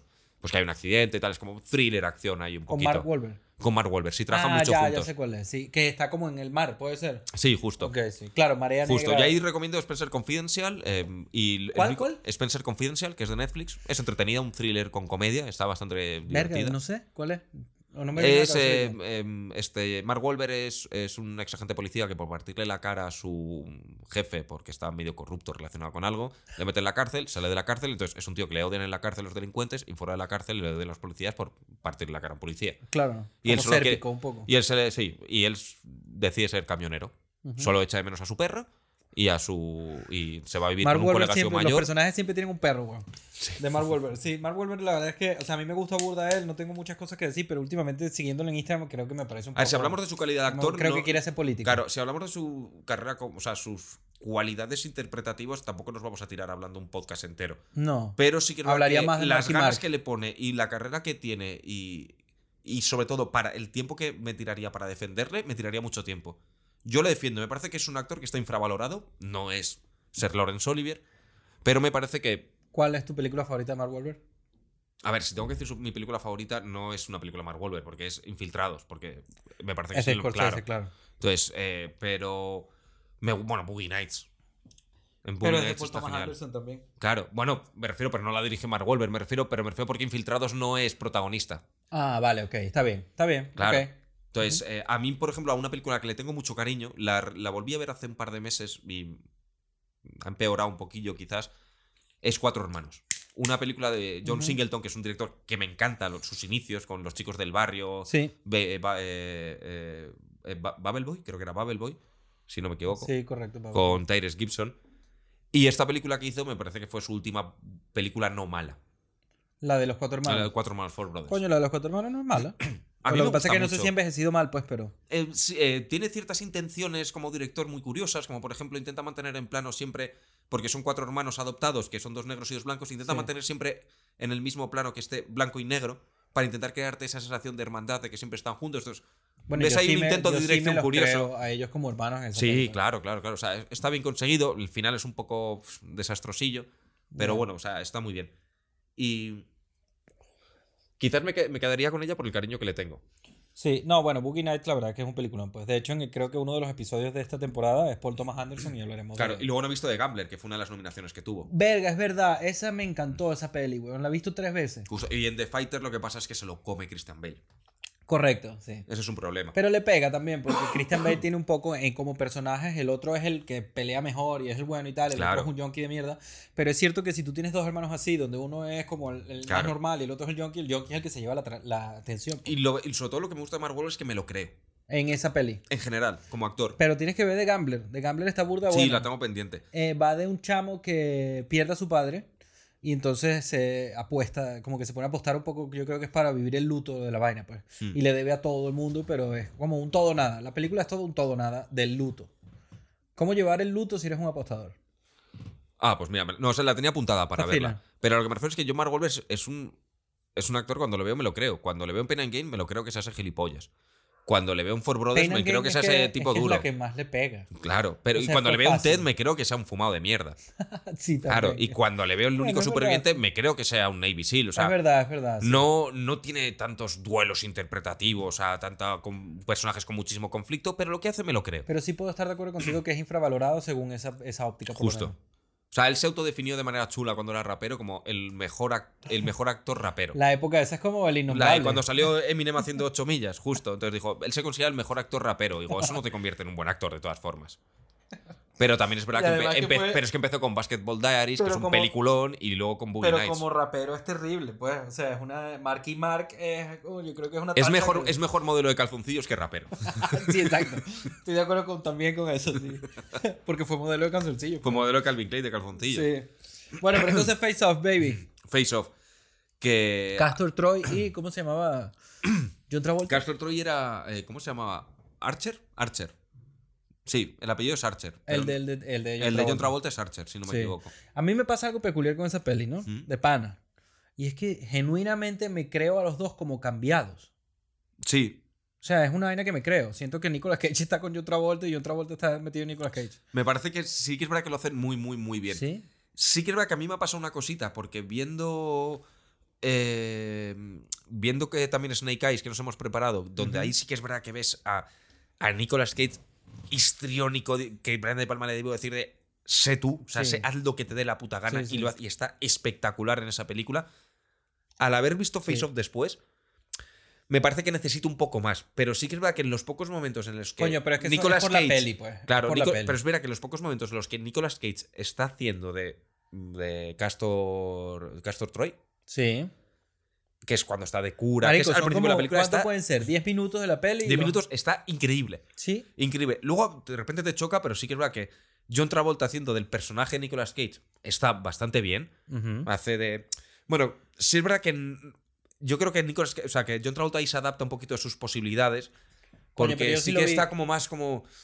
Como más tranquilo, una cara como más relajada, es menos histriónico, menos, Sí. menos Jim Carrey, por Sí, así, por sí, poner un adjetivo. Pero aún así me lo creo. O sea, está bastante bien. Y Sí. Nicolas Cage es. eh, te crees que es John Travolta el que está dentro. Es como un Family Man, que en Family Man hace un capullo hasta que de repente Man. encuentra la familia, el concepto de la familia y le encanta y se vuelve una muy buena persona. Yo no sé por qué me gusta tanto esa peli. Yo tengo muy buenos recuerdos, además la vi en Navidad y tengo muy, muy, muy buenos recuerdos. una buena peli navideña, sí. es una, pero más una película que te da como esperanza de que nunca es tarde. Nunca es tarde para, para, sí, para valorar lo que Para, verdad para hablar lo que pues. podrías tener o para dar marcha atrás y decir, pues, sí, sí. si no puedo coger la salida 1, cojo la 10. Esa fue justo la que hizo. esa es una buena, una buena filosofía de vida, en verdad es esa, pues. Eh, Eso que acabas de decir está. Eso es una buena frena. Una buena. Sí, sí. sí, sí. Pero coño, a ver, lo que acabas de decir. eh, Castor Troy haciendo de Castor Troy. Y Archer que no sabemos. No me acuerdo, no acordamos apellido. del nombre de Archer. Haciendo John Travolta haciendo John Travolta bueno y Nicolas Cage haciendo de Nicolas Cage malo. Son como 10 minutos de pana en la peli, no es nada. 10 minutos está espectacular porque a John Travolta le ves agobiado por la muerte del padre, súper Sí. o sea, del hijo, súper Co- Es como estresado. un tipo apretado, ¿no? John Justo. Travolta, ¿sabes? Que no además, suelta. cuando le caza lo que le dice a la mujer, dice, ya he acabado, voy a ir a terapia, Sí. voy a pillar unas vacaciones, de verdad han sido seis años horribles. o sea, Sí, sí. Porque yo también le entiendo. O sea, Coño. si yo, si yo soy policía antiterrorista Sí. y al terrorista que estoy dando caza me intenta matar y al intentarme matar mata a mi hijo, Sí. lo siento, mi trabajo y ahora mi único motivo en la vida es dar caza a ese tío. Entiendo que se le pueda romper el matrimonio. A mí también, a cualquiera se le rompería. Coño, es, un- es una situación en verdad bastante heavy. pues. Claro, y es, y es bastante comprensible. El tío ya cuando la caza dice, "Pf, pues me tranquilizo. Sí. Pero luego se cambian. Y entonces, claro, John Travolta ahora es Nicolas Cage, el personaje, pues. Esto es como el puro Esto es Nolan. Nolan, esto es Nolan, Nolan. Nolan, Nolan. y él tiene, el personaje tiene que hacer de que sigue siendo John Travolta. O sea, no puede ser histriónico, no puede ser tal. No, claro. Tiene que ser. Yo en verdad me lo creo como de ese malo así. eh, con. ¿Sabes? Con máscara. Sí, claro, Travolta. porque es verdad que es que no estás viendo a, a John Travolta haciendo de ese Nicolas Cage del inicio. Estás viendo a John Travolta haciendo del Nicolas Cage del inicio que se tiene que contener para hacer del personaje de John Travolta que hacía al inicio. A ver, esa película. Exactamente. Esa película la llega a haber, la Y llega haber dirigido Cage Nolan, la llega a haber dirigido Nolan y sí que quiero verla. Esa sí que quiero Y verla, es la dirige el hijo está puta de lo Nolan. contrario. O sea, está haciendo un tipo apretado que tiene que hacer del Castor Troy. Que- que Castor Troy. O sea, tiene que. Y debo decir que a veces mm, Nicolas Cage, alias eh, Troy, se está comiendo a, a Nicolas Cage haciendo de Travolta, de Archer. Sí, correcto. O sea, a veces es como. No me creo que tú, Archer, estés poniendo esa cara que solo es capaz Nicolas Cage de poner. Cuando está en la cárcel le meten una paliza y se quiere volver es, loco. Y es como, es. triste, loco, triste, loco, triste, ve forzado, loco. no se ve natural, Se ve sí. como forzado, en plan de quiere salir ese loco Cage que todos tenemos dentro todo el rato. Coño, pero la- la película, a pesar de que sea Face Off, a pesar de que sea John Travolta y Nicolas Cage, o sea, sí. Uno podría llegar a decir que sí explora ciertas vainas de pinga de, de la. O sea, John Travolta en la peli le viene bien a su matrimonio y a su hija y a su familia tener algo de lo que era de Castor Troy. Claro. O sea que hay ciertas cosas que se piensan en la peli que si más se trae, ¿no? Y dice, bueno, vamos a ver qué le- coño le podemos sacar a Face Off. Justo. Saca vainas de pinga también, pues. Porque Sí. Nicolas Cage, el Nicolas Cage haciendo John Travolta también se da cuenta de que los criminales son gente. Que le puedes hasta tener cariño cuando ellos están como en la fiesta. Que están como celebrando como rollo colegas, pues. John Cassavetes, por eso ejemplo. es, o sea, eso sí, John es. Cassavetes que está ahí y le coges Sí. hasta cariño cuando muere. Eso es. Entonces, coño, eso me parece de pinga, en verdad, de la peli. Sí, O sea, justo. es una peli un poquito que podría... Es más, a mí me cae mejor la novia de Castor Troy que la mujer de Travolta, de Archer. Mil... Coño, pero eso es, muy, es fácil. Claro. es que la mujer de Travolta en esa película, la verdad es que es. eh, Coño, también está sufriendo bastante, pues pobre. Perdió su hijo, el esposo está apretado. ya, es que a lo mejor está- Linda Hamilton ha hecho mucho año en mi vida. Me gusta ese tipo de mujer de que coge una pipa y se carga a alguien. Coño, y también tenemos, sí, también tenemos el cameo del de The 70 Show, ¿no? Hyde. Hyde no es el novio de la hija. Ah, sí, eh, ¿cómo se llama? Mm, eh, ¿Matterson? ¿Matterson? No me recuerdo ahorita. Matterson, sí, el de también la serie de The Ranch. Sí, exacto. Justo, que hace de. mm, eh, de, de Carl. De un es que además le, le busqué porque dije, hostias, este tío. Y me Eh, pero en metí- Face Off es Carl. en no. Face Off se llama Carl. Ok. Y le busqué y digo, tío, es este tío Matterson o algo así, ahora no me acuerdo el nombre. Sí, lo miraría es- en el móvil, pero como lo estamos utilizando es para el directo. Y le miré, o sea, lo busqué, tal, Carl, no sé qué, Es IMDB, un tipo- tal, y un es chamo- este, Un justo. chamo abusivo, pues ahí. Justo, que es el de, bueno, o sea, aquellos maravillosos 70, que no se llamaba aquí en España. Sí, correcto. La serie de que hizo famosa Aston Catcher y a Mila Kunis. Sí, sí. Y La- el de- Es que en inglés es The 70 Show. La 70 Show, justo. y, y luego estuvo en The Ranch, también otra vez con Aston Catcher y Sí, Sam Elliott. correcto. Esa la produjo Kocher, ¿no? Eh, era, sí, era uno, de los, era uno de los productores. O sea, es de Netflix, pero estaba de productor ejecutivo también ahí, o coproductor ejecutivo. Una sitcom entretenidilla, la verdad. Sí, lo que me da, lo que me da risa es la de te cambio la cara y te doy un ibuprofeno porque tenemos un tratamiento Bueno, bueno. Es que le empieza a preguntar y dice, no, te vamos a hacer una liposucción para quitarte esa barriguita para que seas como Nicolas Cage. Te vamos Claro, es a verdad. utilizar el láser para ponerte las entradas. Te vamos a tener el pelo. Yo estaba pensando, pero si el pelo le tiñe y se tira mucho tiempo en la cárcel, se le va a ver y le va a salir el otro. Pero bueno. Sí. Y además, yo sobre todo me dicen, te vamos a poner calvo con láser. Y yo, una polla. O sea, es que se le ponga la cara a otro que ya esté calvo. O sea, ni de coña. Y, y luego de repente lo, dice, lo de la cara, dice, te ponen un molde de plástico que por la parte interna es de tu cráneo y tu cara Sí. y la parte de fuera es la del otro. Digo, eso tiene que estar hinchadísimo. Y a ver, John Travolta tiene un cabezón enorme comparado con el que tiene Sí, total, Nicolas verdad, Cage. sí, sí. O sea, tendría que ser Nicolas Cage eh, al- alérgico al oxígeno, ¿sabes? Totalmente hinchado. Ya, y ya. de repente, vale, digo, joder, pero el tema de ya lo heavy. Y el tío lo soluciona y dice, con los nuevos antiinflamatorios en un par de días estás recuperado. Bueno, yo me tiré toda la película. Cuando se escapa de la cárcel petrolífera en San Francisco, Sí. se tira al agua y digo, la piel se le sale. La piel de la cara se le va. Yo es lo primero que pensé, la piel de la cara se le va. Es lo primero que estuve pensando toda la película. Sí, John Travolta se levanta sin cara, ¿no? Y Se levanta sin cara. O se levanta gordo y calvo como está ahora. En este momento ahorita está corto y calvo, no lo he visto. Bueno, no es Val Kilmer, pero sí que está calvo. Se puso Coño, injerto, vale, se puso no te peluca metas y tal. Val Kilmer, pobre Val Kilmer. Ya, es que hace cinco años se podía hacer, ahora ya Además no. tiene cáncer, está terrible. está Claro, hace cinco años podía hacer la gracia, pero es que ahora ya es horrible. Parece un señor ahorita. O sea, Está mayor. ¿cuánto tiene exacto, señor Hefner, pues? Sí, sí. Estoy pensando en. Que hablando de ese dato curioso, que tú, tú has visto en Tourage, la serie, el Sí, séquito. claro. ¿Sabes que Val Kilmer aparece la primera temporada haciendo del Serpa? Serpa, ¿cuál era Serpa? En la primera temporada, cuando Vin sale con una, con una chica y están en crisis de, de comprar marihuana en toda la ciudad porque hay una sequía, y dice, ¿queréis comprar hierba? Yo conozco un tío, es mi Serpa. Y es Dice- él. Y es él, un tío con el pelo largo, barba larga, que va de super hippie, y es Val Kilmer. Coño, cuando. Y así de delgado, ¿eh? O sea, está súper delgado. Bueno, pero es que, a ver, la primera, la primera temporada de Entourage fue hace que 10, 15 años. A ver, llevan los móviles estos con tapa que se abren así, Que sí, girándose que con sí, antena. el- ¿Cómo es que era? El StarTAC. ¿El, El, Movist eh, StarTAC, Motorola. Sí, como, sí, justo, de esa época. Cuando, no, cuando había móviles más de iPhone y Android. O sea, era. Sí, claro, la, la pantalla, la pantalla Justo. cambió todo de game. Sí, sería 2003, 2004, 2005, yo creo. Sí, porque. BlackBerry es el único que sigue siendo como encriptado y, y- y que no se puede entrar, creo, que era una de las Y hace que poco tenía. estuve, estuve viéndome un podcast que veo de vez en cuando, eh, se llama eh, The Wild Project, en, en que el tío entrevista a un detective privado y el tío dice, yo utilizo BlackBerry. Y dice, el Claro. tío es típico paranoico de seguridad, de Sí. todo, y dice que utiliza y dice que es lo más seguro. También es lo que yo siempre digo. Si me quieren, que me quiere espiar. Que, o sea, que quiero matar a- al nuevo Kennedy, ¿sabes? No, no, yo entiendo. A ver, cuando tú lo ves en punto de vista desde, desde tú, y tú dices, bueno, o sea, mi dato que no, no, no me importa. Claro. Pero es que al final es simplemente toda la data que ellos reciben. Si todo el mundo dijera, no tienes mi data, se le acabaría eh, bastantes cosas a bastante gente. pues. Claro, justo, pero de todas formas, a mí los paranoicos que se preocupan por lo que el gobierno les vigila, yo, algo estarás haciendo. Bueno, Snowden ya lo confirmó, pues obviamente el gobierno Sí. nos vigila. Ya, Que por cierto, qué, qué gran historia y qué mala película. Que Sí, le- lo arrecho es que además nos vigila sin realmente filtrar un coño, sino ciertas palabras, porque guardan toda Claro. verga. Y ya. A ver, a mí te digo, a mí por ahora solo me ha dado comodidad. Porque yo estaba. ¿El qué? Porque yo, esto- yo ahora me pongo a hablar algo contigo y esto me pasa a veces con el móvil en el ordenador Sí. y de repente voy a buscar, ah, en plan, duda, Nicolas Cage, la altura. Empezamos a hablar de la altura y yo pongo en Google Nicolas Cage y lo primero que aparece es altura porque el móvil me ha estado escuchando. Gracias, ¿sabes? Me has ahorrado tres segundos y lo digo en serio, gracias.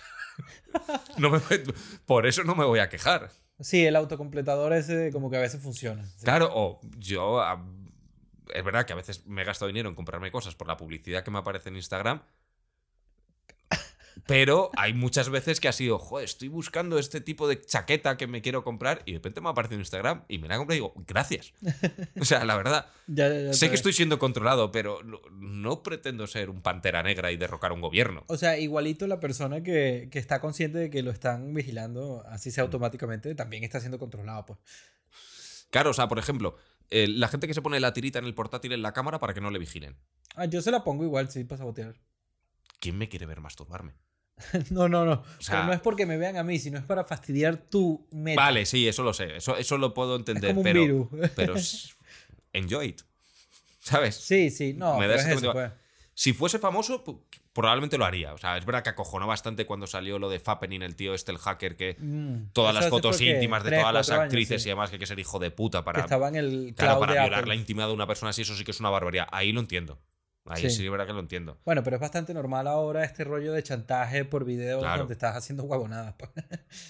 A mí me encantaría que, de- si fuese famoso, de repente un hacker se lo currase, se arriesgase legalmente una barbaridad para publicar fotos mías desnudas y decirle, adelante. O publicarlas yo directamente. Digo, te jodes. No te voy a dar una mierda porque la gente me vea Bueno, pero yo desnudo. creo que eso es un poco lo que hacen ahora con los sex tape, ¿no?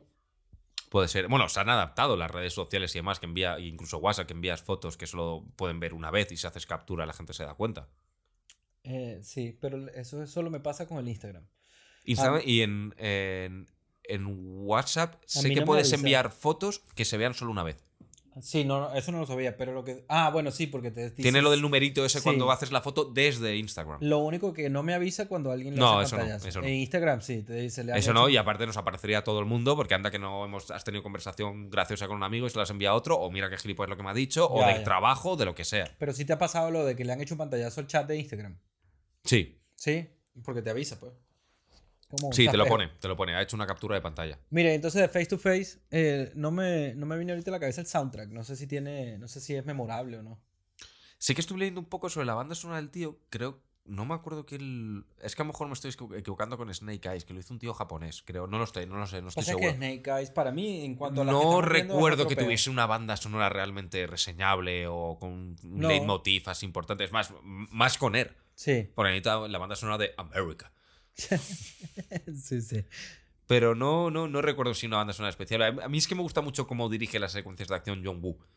No porque sean muy buenas, sino porque tiene mucho estilo propio. Y a mí eso me suele resultar atractivo. Y se nota mucho. O sea, en la de, en la, de la iglesia, en la del. Cuando vienen los policías, esto. O sea, Sí, la pelea final. la pelea final. O sea, me bote. recuerda mucho a ese cine asiático, tanto hongkonés como japonés, de Yakuza, de los años 80, 90. Ok. De, pues, ese como el que. ah, Bueno, como hace un poquito ahora Don- Donnie Yen, o como hacía Cho Yun Fat, o incluso hacía Ese es el Jackie Chan en New Police Story en las primeras, o como sea, están rodadas el un cine poquito. asiático en general te gusta burda. A mí me gusta mucho. A mí la cultura asiática me gusta mucho, el cine asiático me gusta, sobre todo... Ah, es que el cine asiático es muy grande. Sí, sí. Porque a mí, por ejemplo, Bollywood no me gusta. Ya. Me parece que hay muy buenas películas, pero a mí no me gusta. Pero sin Claro, embargo... pero eso no es lo que le viene a la cabeza. Claro, y también va por etapas. Por ejemplo, a mí el cine hongkonés de los años 80 y sobre todo 90 sí me gusta, me entretiene mucho. Me parece que es muy de sábado noche, palomitas, Coca-Cola y disfrutarla como un enano. El japonés me parece el más, para mi gusto personal, me parece que es del que más puedo disfrutar de variedad. Tanto de, de no conectar a experimentar con desde mis emociones o temas artísticos, o sea, desde Yasuhiro Ozu, Akira Kurosawa, pasas por Miyazaki, Takeshi Miike, con películas Sí. como Ichi the Killer, que son espectaculares. O sea, me parece que es brutal. O Yo creo a que esa- esas Makoto son- Shinkei. Esas son esas cosas que yo creo que no. A mí no me llega Ichi the Killer, bro. No, O sea, a mí, yo respeto muchísimo. A ver, yo es que soy muy fan de la cultura nipona. No solamente- Entonces, claro, ok. a mí todo lo que sea japonés es como, para mí, dos países que todo lo que hagan a nivel Pero artístico no lo critico, sino me que llaman, no lo- me llaman un montón. Y no es. Japón e Inglaterra. A mí Japón e Inglaterra, me son muy diferentes uno de otro, pero son todo lo que ofrecen a nivel cultural me, me encanta. Ok. Me encanta. Musicalmente, eh, cine, literatura, todo. O sea, todo. O sea, no sé por qué, pero no, es así. bueno, está bien. Y luego el surcoreano también. ¿Y el cine inglés te gusta? Me, me encanta. O sea, diría época dorada de Estados Unidos, cine inglés y cine asiático. O japonés, pues, si quieres enfocarte. Que son los la que época tal. dorada de cada uno, ¿de cuál me gusta más? No, no, porque sé que te gusta, coño, la época Me gusta- sobre todo. No, la época dorada de Hollywood es otra época que también me gusta mucho, pero sí, lo de Inglaterra y lo de Japón quizás va un poquito más genérico, en plan de que me gusta su cultura. Ok. O sea, a mí Inglaterra me gusta. Es que, claro, la época dorada del cine de Hollywood también iba muy ligada a la época de, no, lo de más por la Inglaterra. cantidad de conocimientos que veo que tienes sobre estas puntualmente, como que tienes bastante. Pues. Es simplemente por gusto. O sea, y tampoco es que sea. No, es- no sean conocimientos muy grandes. Simplemente lo que conozco y me gusta y lo reviento. O sea, yo, por ejemplo, hay una figura en el cine británico muy actual que me encanta, que es un Richard Curtis y no, es, no ha hecho grandes cosas. Pero me, me flipa y veo mucho la comedia británica actual en él. eh, y, y, y son. Y, y bueno, pero bueno, también es verdad que Ken Loach también me encanta. Mm. Eh, eh, o sea, no sé, simplemente es- tiene, tiene un pues. tipo de comedia, tiene un tipo de tratamiento con las historias, un tratamiento con los personajes, incluso también un tema estético que me llama, me llama muchísimo. Obviamente lo notas mucho más en Japón esa diferencia. En Japón sí que es un estilo mucho más único, porque al fin y al cabo en Inglaterra Coño, eh, es una cultura. la época dorada de, o sea, no es que la época dorada de Hollywood tenga que ver con Inglaterra, pero muchos actores y muchos directores venían de Inglaterra. Sí. Coño, la estética, a ver, de las pelis ingla- de inglesas y, y bueno, sobre todo las series también, es, es, mu- es muy ident- identificable. Sí, O sea, tú sabes cuando algo es inglés. sí, por supuesto. Sobre todo por los colores, para mí, por lo menos. A mí estéticamente, lo, lo que se refiere justo a la edición de fotografía, sí que es verdad que tiene una estética que me encanta más. Como a mí la estética, tú lo sabes, me encantan los días nublados, no me gusta el sol. Yo no sé quién cojones inventó que un día soleado es un día bueno. O sea, a mí eso me toca bastante los cojones. Pero prefieres el verano o el invierno. Prefiero el otoño y, y el invierno y la primavera antes que el verano. Ok, primavera. A mí nublado, Ajá. a mí nublado. Y luego temperatura tirando más a frío que a calor. Incluso con, la- con lo que dura el día. Sí. O sea, prefieres el invierno a pesar de que se acabe a las 6 de la tarde y tal. Y Pues madruga, madruga y que tus 6 de la tarde sean las 3 del ¿A qué hora te mediodía. levantas tú normalmente? Yo me levanto pronto. Ah, sí, Sí, yo me 8, levanto 8 pronto. am. No, incluso antes. Verga. Duermo muy poquito. Ok. A veces me pongo a leer o, o me voy a entrenar o lo ¿A que qué hora sea. te duermes más o menos? Eh, intento dormirme a las 12. Hay veces que consigo a las 11 y hay veces que consigo a las 3 o a las 2. Sí, sí. Pero intento dormir al menos 6 horas. Ok, está bien. Sí, justo. O sea, es- poco, pero está bien, pues. No son 4, no Mm. son 5. Tú, tú de todas formas no tienes mucho contacto tampoco con, con la parte japonesa, ¿no? O del, del cine y demás. Sobre todo con el anime, me dijiste. Ahí sí, no, no me he acercado mucho las cosas que me daba mi hermano y tal, pero bueno, me quiero, ah, quiero aprovechar el, el programa para... Sí, A ver. tenemos dos episodios en los que hay anime. Sí, por eso, entonces voy a intentar ver varios documentales como para generar interés y ya de ahí es una tarea Buah, siempre, además, pues. Bueno, tienes de, o sea, es que tienes de todo. Sí, O sea, a mí Japón me parece que ha tenido de las dos figuras que más han inspirado a los directores actuales mayores, me refiero como Scorsese y tal, que son Ujú.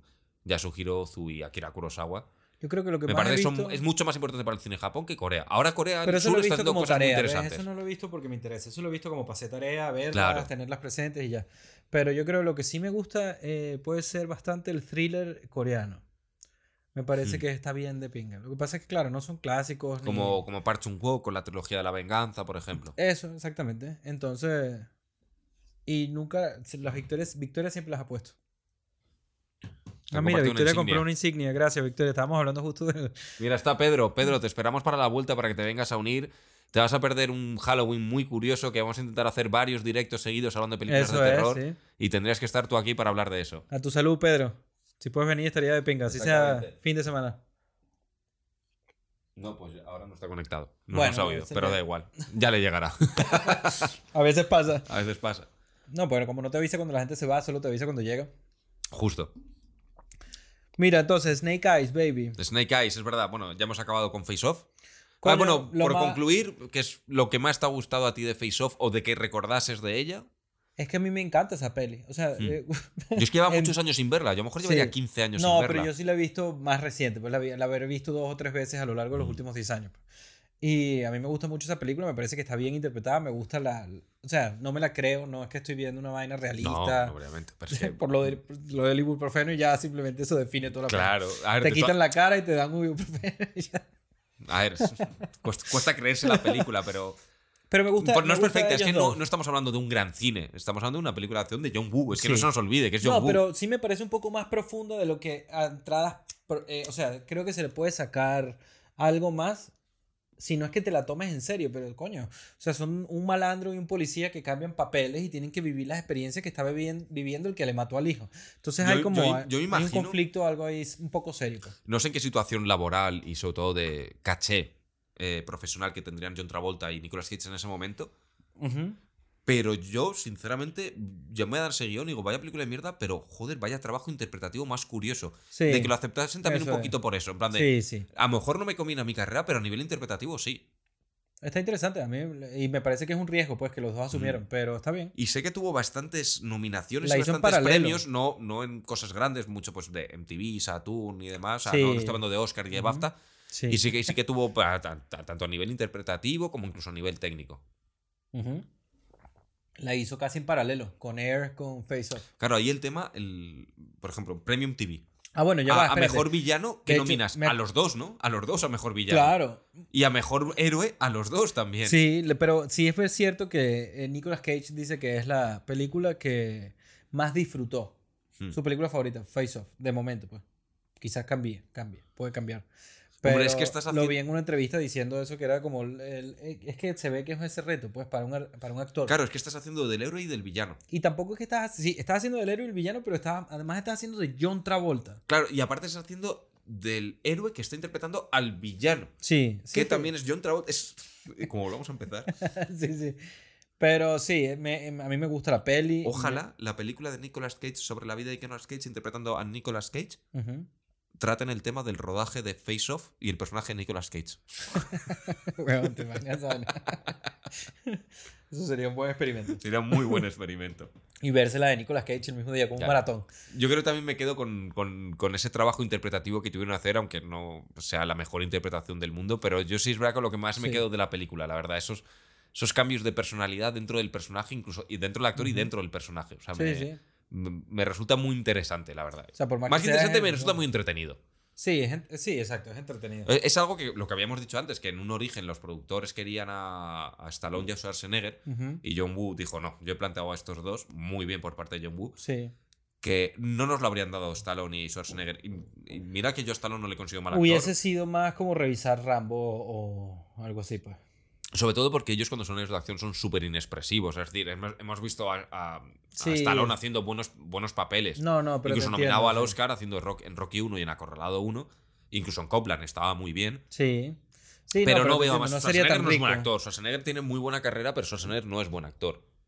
Entonces no habría sido lo mismo. Estaríamos viendo una película como Asesinos, con la de Banderas. ser, exacto, también. sí. O, o una película cualquiera como las que hacían en los 90, como Detox, Ojo Asesino. ¿Cuál es esa? Esa es una película en la que es, eh, Stallone se cargan a su mujer porque va a mirar por la mirilla. Y, cuando y- ¿No la has visto? Oh, me encanta esa ¿Cómo se llama? Vamos a hacer un especial de Stallone un día. Sí, yo se creo llama que se lo merece, Detox. Detox. Ok, pero yo sí creo que se lo El merece. argumento es un policía alcohólico que le meten en un búnker como en Alaska o en un sitio de nieve con. Chris Christopherson a, a rehabilitarse. Y son todos agente de la DEA, eh, policía, FBI y tal, no sé qué, bla, bla, bla, bla. sea, Pero cada uno, cada rehabilitándose de su mierda, claro. Ah, sí, sí, ok. Y cada uno con su propio trauma. En plan, a mí el asesino que estaba buscando, él le mató a mi mujer con un, le mató a mi mujer con un taladro. Y Chris Christopherson es el, el, que- el que. Eh, sí, es el psicólogo, es el de que Ah, trata sí. todo, sí. Bueno, le pega, pues. Le pega. como tiene ese rollo con Tío, ¿no has visto noble. esa película? Coño, no, no lo he visto, pero. Pues convence a Victoria para verla hoy. ¿Cómo que se llama? Detox. D-T-O-X. Y aquí se llamó Detox, el ojo asesino. Luego veo la carátula para ver si me suena, pero no, ahorita no me suena ni. Eh, estéticamente, es, eh, la carátula me acuerdo que era azul con la cara de Stallone y una especie de destello o algo así. No, yo creo que no la he visto. Joder, me encanta. Me encanta. Pero bueno, sí, exacto. O sea, hubiese sido otra peli face off con ellos dos. Pues. No creo que hubiese sido tan rica como están Nada, ahora mismo estaríamos por delante hablando de ella como. Para mí estaríamos hablando de ella o como lo mala que es con él, o quizás con suerte, como cosas como Time Cop. ¿Sabes lo que quiero decir? Como Time tan Cop. mala que es de culto. Bueno, y Bueno, Time Cop no digo que sea mala, Face ¿eh? off tampoco puedo decir que no sea de culto, es medio de culto. Lo que pasa es que es muy. es demasiado Ah, para mí- exitosa para hacerlo. Las tres de las que vamos a hablar, ninguna es de culto. Ninguna ha llegado a ser una película Snake de culto. Eyes, más o menos, a nivel de. de- Yo es que en Snake, es- Snake Eyes, ahora revisándola, ya aprovechamos y pasamos a, a Snake Sí. Eyes, revisándola me da cuenta que es muy buena película. En comparación, sobre todo. Yo no la recordaba una película, yo recordaba una película de acción de los, de los 90. Yo Y- no la recordaba como acción, sino como misterio, sí. Pero. Sí, bueno, acción, thriller, sí. eh, sí, exacto. Bueno, un poco de acción, matan a la vaina y tal, Mm. pero sí me sorprendió que. Bueno, Snake Eyes va de, de un asesinato de un político en un, durante una. Sí, del, lucha. sec- del secretario de, de defensa de Estados Unidos, si no me ah, equivoco. vale, ok. Sí, tiene que ver con la Sí, como, es el mini- como sea el ministro de defensa aquí en España. Y ocurre o toma lugar en una Fight Night de. en boxeo Atlantic City, en Atlantic del City, combate por el campeonato de los pesos pesados. Entre. Bueno, es que el, a- el actor que hace el boxeador principal, Ujú, pues supone que es un afroamericano contra un mexicano. ujú, correcto. Y el, y el que mexicano tiene- es insoportable. es insoportable, es horrible el personaje. Horrible. Aparece dos minutos a, Y lo odias. combate y lo odias. Sí, sí. Y el otro hace de. eh, no, es que el actor no es muy conocido, la verdad. No. El otro me no. sonaba la cara y luego cuando la estaba viendo le fui a buscar y digo, pues si es que solo me suena de Snake Eyes. Yo Ujú. llevaba como 10 años sin verla. Y no recuerdo ni qué ha hecho, no me sonaba absolutamente nada. Y es si me puse, oh, Titis Mickey es un fallo, es. Tú eres demasiado viejo para estar boxeando. O sea, aparte de tener 55 años. Y no 55 años como el- cuando Brad Pitt tenía 55 años. 55 años como cuando Charlie Sheen tenía 35 años. Casi. Sí, sí, sí, se ve viejo. Se ve, se ve muy viejo. Y bueno, transcurre eso justo en un combate que asesinan al, al secretario de defensa estadounidense. Y bueno, y de repente empieza a haber una trama y tal, no sé qué. Pero bueno, eh, No, no, sí, está o sea, bien. el argumento, el argumento comienza en plan en realidad con el personaje de Nicolas Cage. Claro, Nicolas Cage es como un detective de mierda en, en una ciudad pequeña, pero es el que más mea.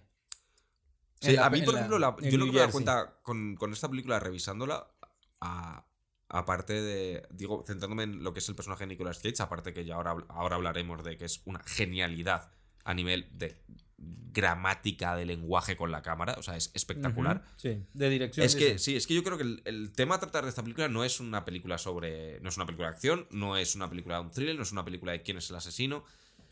No es una película mm, que se centre en, en hacer. En, en- en- a- a- de que ha habido un asesinato, encontrar al asesino por hacer lo correcto.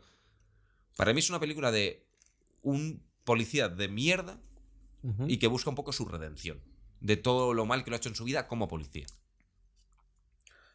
Pero no, estoy, no sé. O sea, para mí esa es- idea más. me refiero, eh, para mí esta película, la película trata sobre que Nicolas Cage le pasa algo y entonces ese algo le hace darse cuenta el origen por qué se metió a policía. Es decir, decido hacer, eh, decido hacer lo correcto. No llevo, llevo toda mi vida haciendo lo incorrecto, pero yo me metí a policía por algo. Obviamente no fue por el sueldo.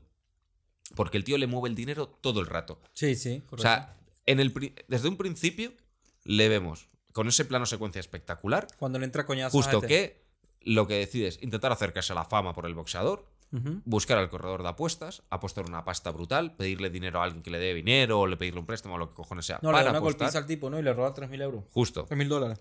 justo. Le pide, le da una paliza a un- a un chivato de la policía para cogerle 3.000 dólares para apostar. Ujú. De repente está hablando con una persona que resulta que es su hija que le va a comprar un abrigo de pieles. Está hablando con su mujer, está hablando con su novia. No, o con su novia, perdón, es la del abrigo de pieles. Está hablando con su esposa y con su amante. y con su amante. eh, es padre de un chaval. Sí.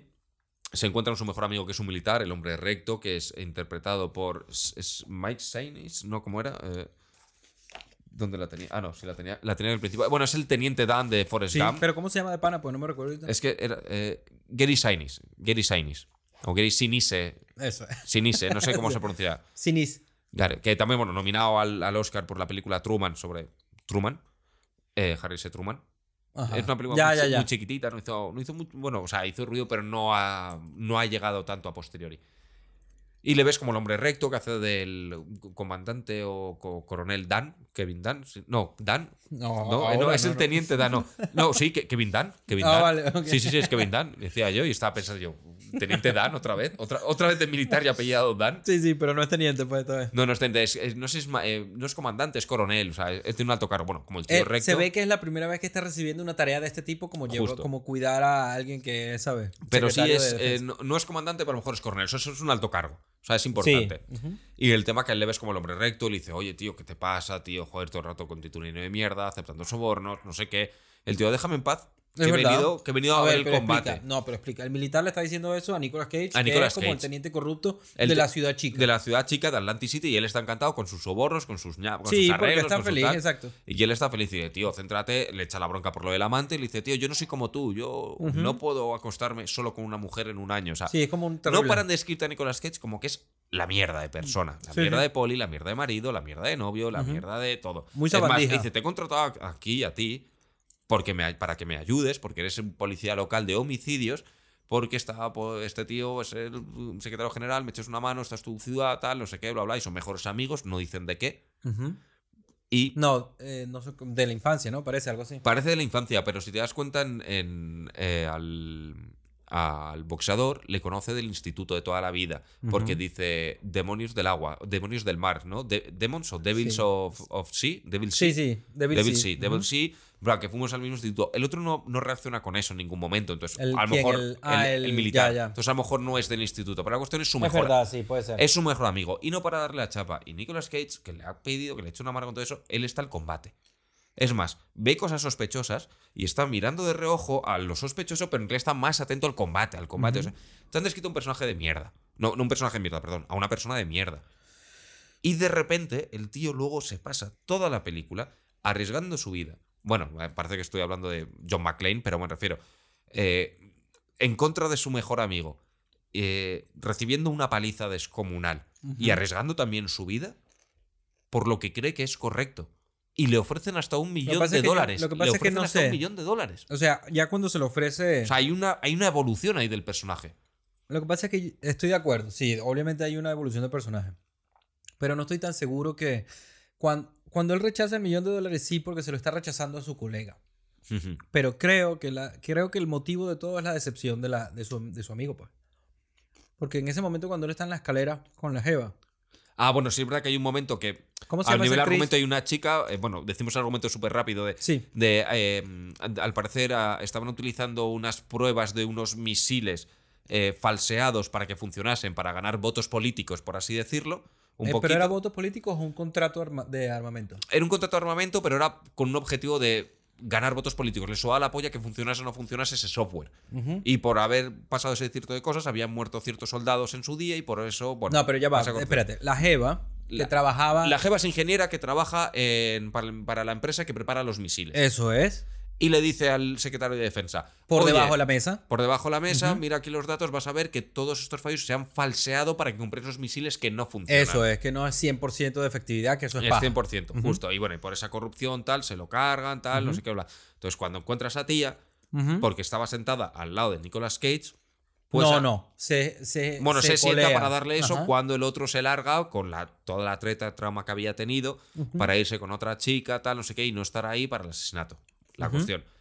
Pues cuando se encuentra con esa tía, cuando la busca por el hotel Nicolas Cage, que es lo que tú estabas diciendo, es cuando de repente ves a Nicolas Cage que lo que le jode, porque a lo único que le importa es él, su familia y su novia, y luego su amigo. Bueno, y le importan, tú sabes cómo le importan. y ¿no? le importan en base con el dinero. Entonces, él al fin y al cabo es de joder, es mi colega. Yo no voy a traicionar a mi colega. Si yo estoy bien, económicamente estoy bien, mi hijo está bien, mi mujer y mi novia están bien, lo siguiente es mi colega. Entonces, no me jodas. Y es verdad que ahí lo pasa bastante mal. Sí. Y ahí es el momento en el que realmente él. Luego lo confirma. O sea, él ahí ya le pesa, pero hasta que no ve el vídeo con el, LED con el Zeppelin ese que hay ahí.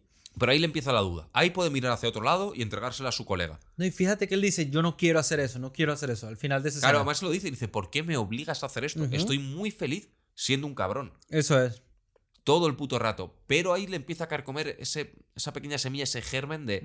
¿por qué me metí a poli? Por eso, pero entonces por eso yo creo que es la decepción que tiene de, de su amigo, de su hermano, de toda la vida, de a quien él admiraba, a quien es el que está ahí militar, haciendo las cosas bien, no como él y tal. Claro, los dos nos hemos ido por el mismo camino. Yo he cogido el fácil y el corrupto en el sentido de El corrupto a mí no menos- me jodas, a mí no me jodas, e imagen pública tengo la misma que tú de soy un héroe americano Sí, porque porque dejó es la vida por pues, esto, sí. Pero en realidad yo a ti te envidio porque tú lo haces de verdad. No sé si te envidio o admiro. Bueno, no te envidio, te admiro. Te admiro barra envidio. Porque yo creo que ellos tienen un amor ahí de, de- al principio. Nicolas Cage parece que genuinamente lo quiere, pues. Sí, claro, un, un bromance. Un bromance, exacto. O sea, sí, sí. Entonces, creo que el momento en la, en la escalera, Mm. o sea, está muy claro, pues lo, lo enfatizan a nivel interpretativo, de decirle, está, no quiere hacer esto, él está recho de haber encontrado esto, de hecho le grita a la Jeva. Sí, justo, está, está cabreado con la sí. tía. Entonces esa decepción creo que es lo que le hace decir, mira, jódete, marico. Exactamente. Cuando puede le ser un ofrece el poquito. millón. Puede ser un poquito también. Pero sí que es verdad, hoy sí me dijiste fuera del aire lo de que qué coño pintaba el del casino ahí y el otro. La- Sí, luego hay un momento que está relacionado al dueño del casino también por un tema de dinero. A lo mejor es porque no nos enteramos o lo que sea, pero no nos quedó exactamente muy claro. O sea, no. ¿No? Y mira que es un guion que me parece que está muy bien desarrollado el personaje. El guion además es de David Coeb, que es el director de Parque Jurásico, entre otras películas.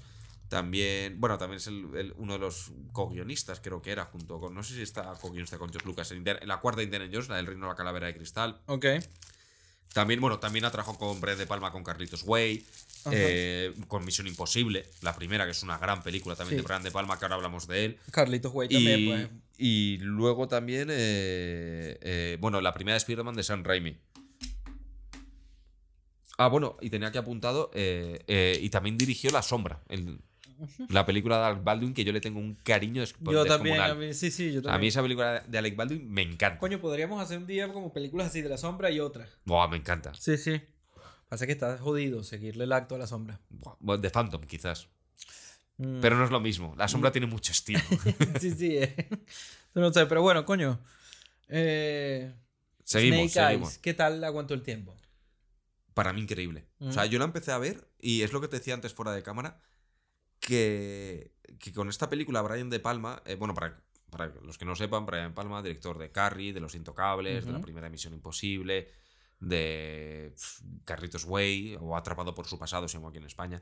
O sea, es un pedazo de director y además pertenece a esa generación de directores, de amiguetes que eran eh, George Lucas, eh, Steven Spielberg, eh, eh, no ¿quién más es? A Coppola también, eh, que les llaman, bueno, lo de los barbas, no sé si es que les llaman así o se lo escuché yo en un podcast a Arturo González Campos.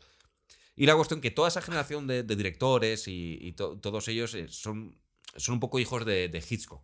De Hitchcock y de Kurosawa, en mi opinión, sobre todo ellos.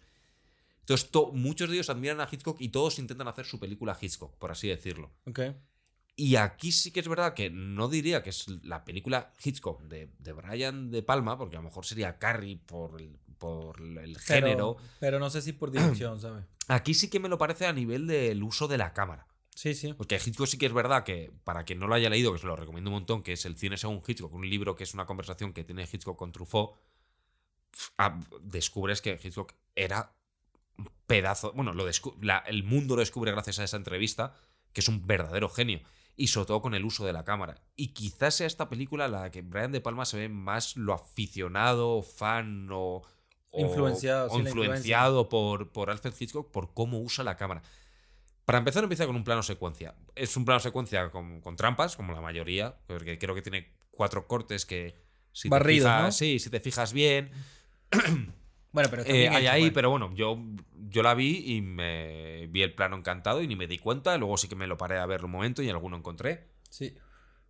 Porque bueno, esa es la apuesta un poco de la dirección de la peli, ¿no? Claro. Ah, Hasta que ya Nicolas Cage empieza a... O sea, toda esa primera parte, cuando pasa el asesinato, y quizás un poco... Hay bastante uso de plano secuencia, pues es es una apuesta de dirección. Es, es- es increíble, porque además, sobre todo en el. ¿Qué pasó? no, la tos. que. Ya se está descojonando el cabrón. Ya está. Que me refiero con ese plano secuencia inicial.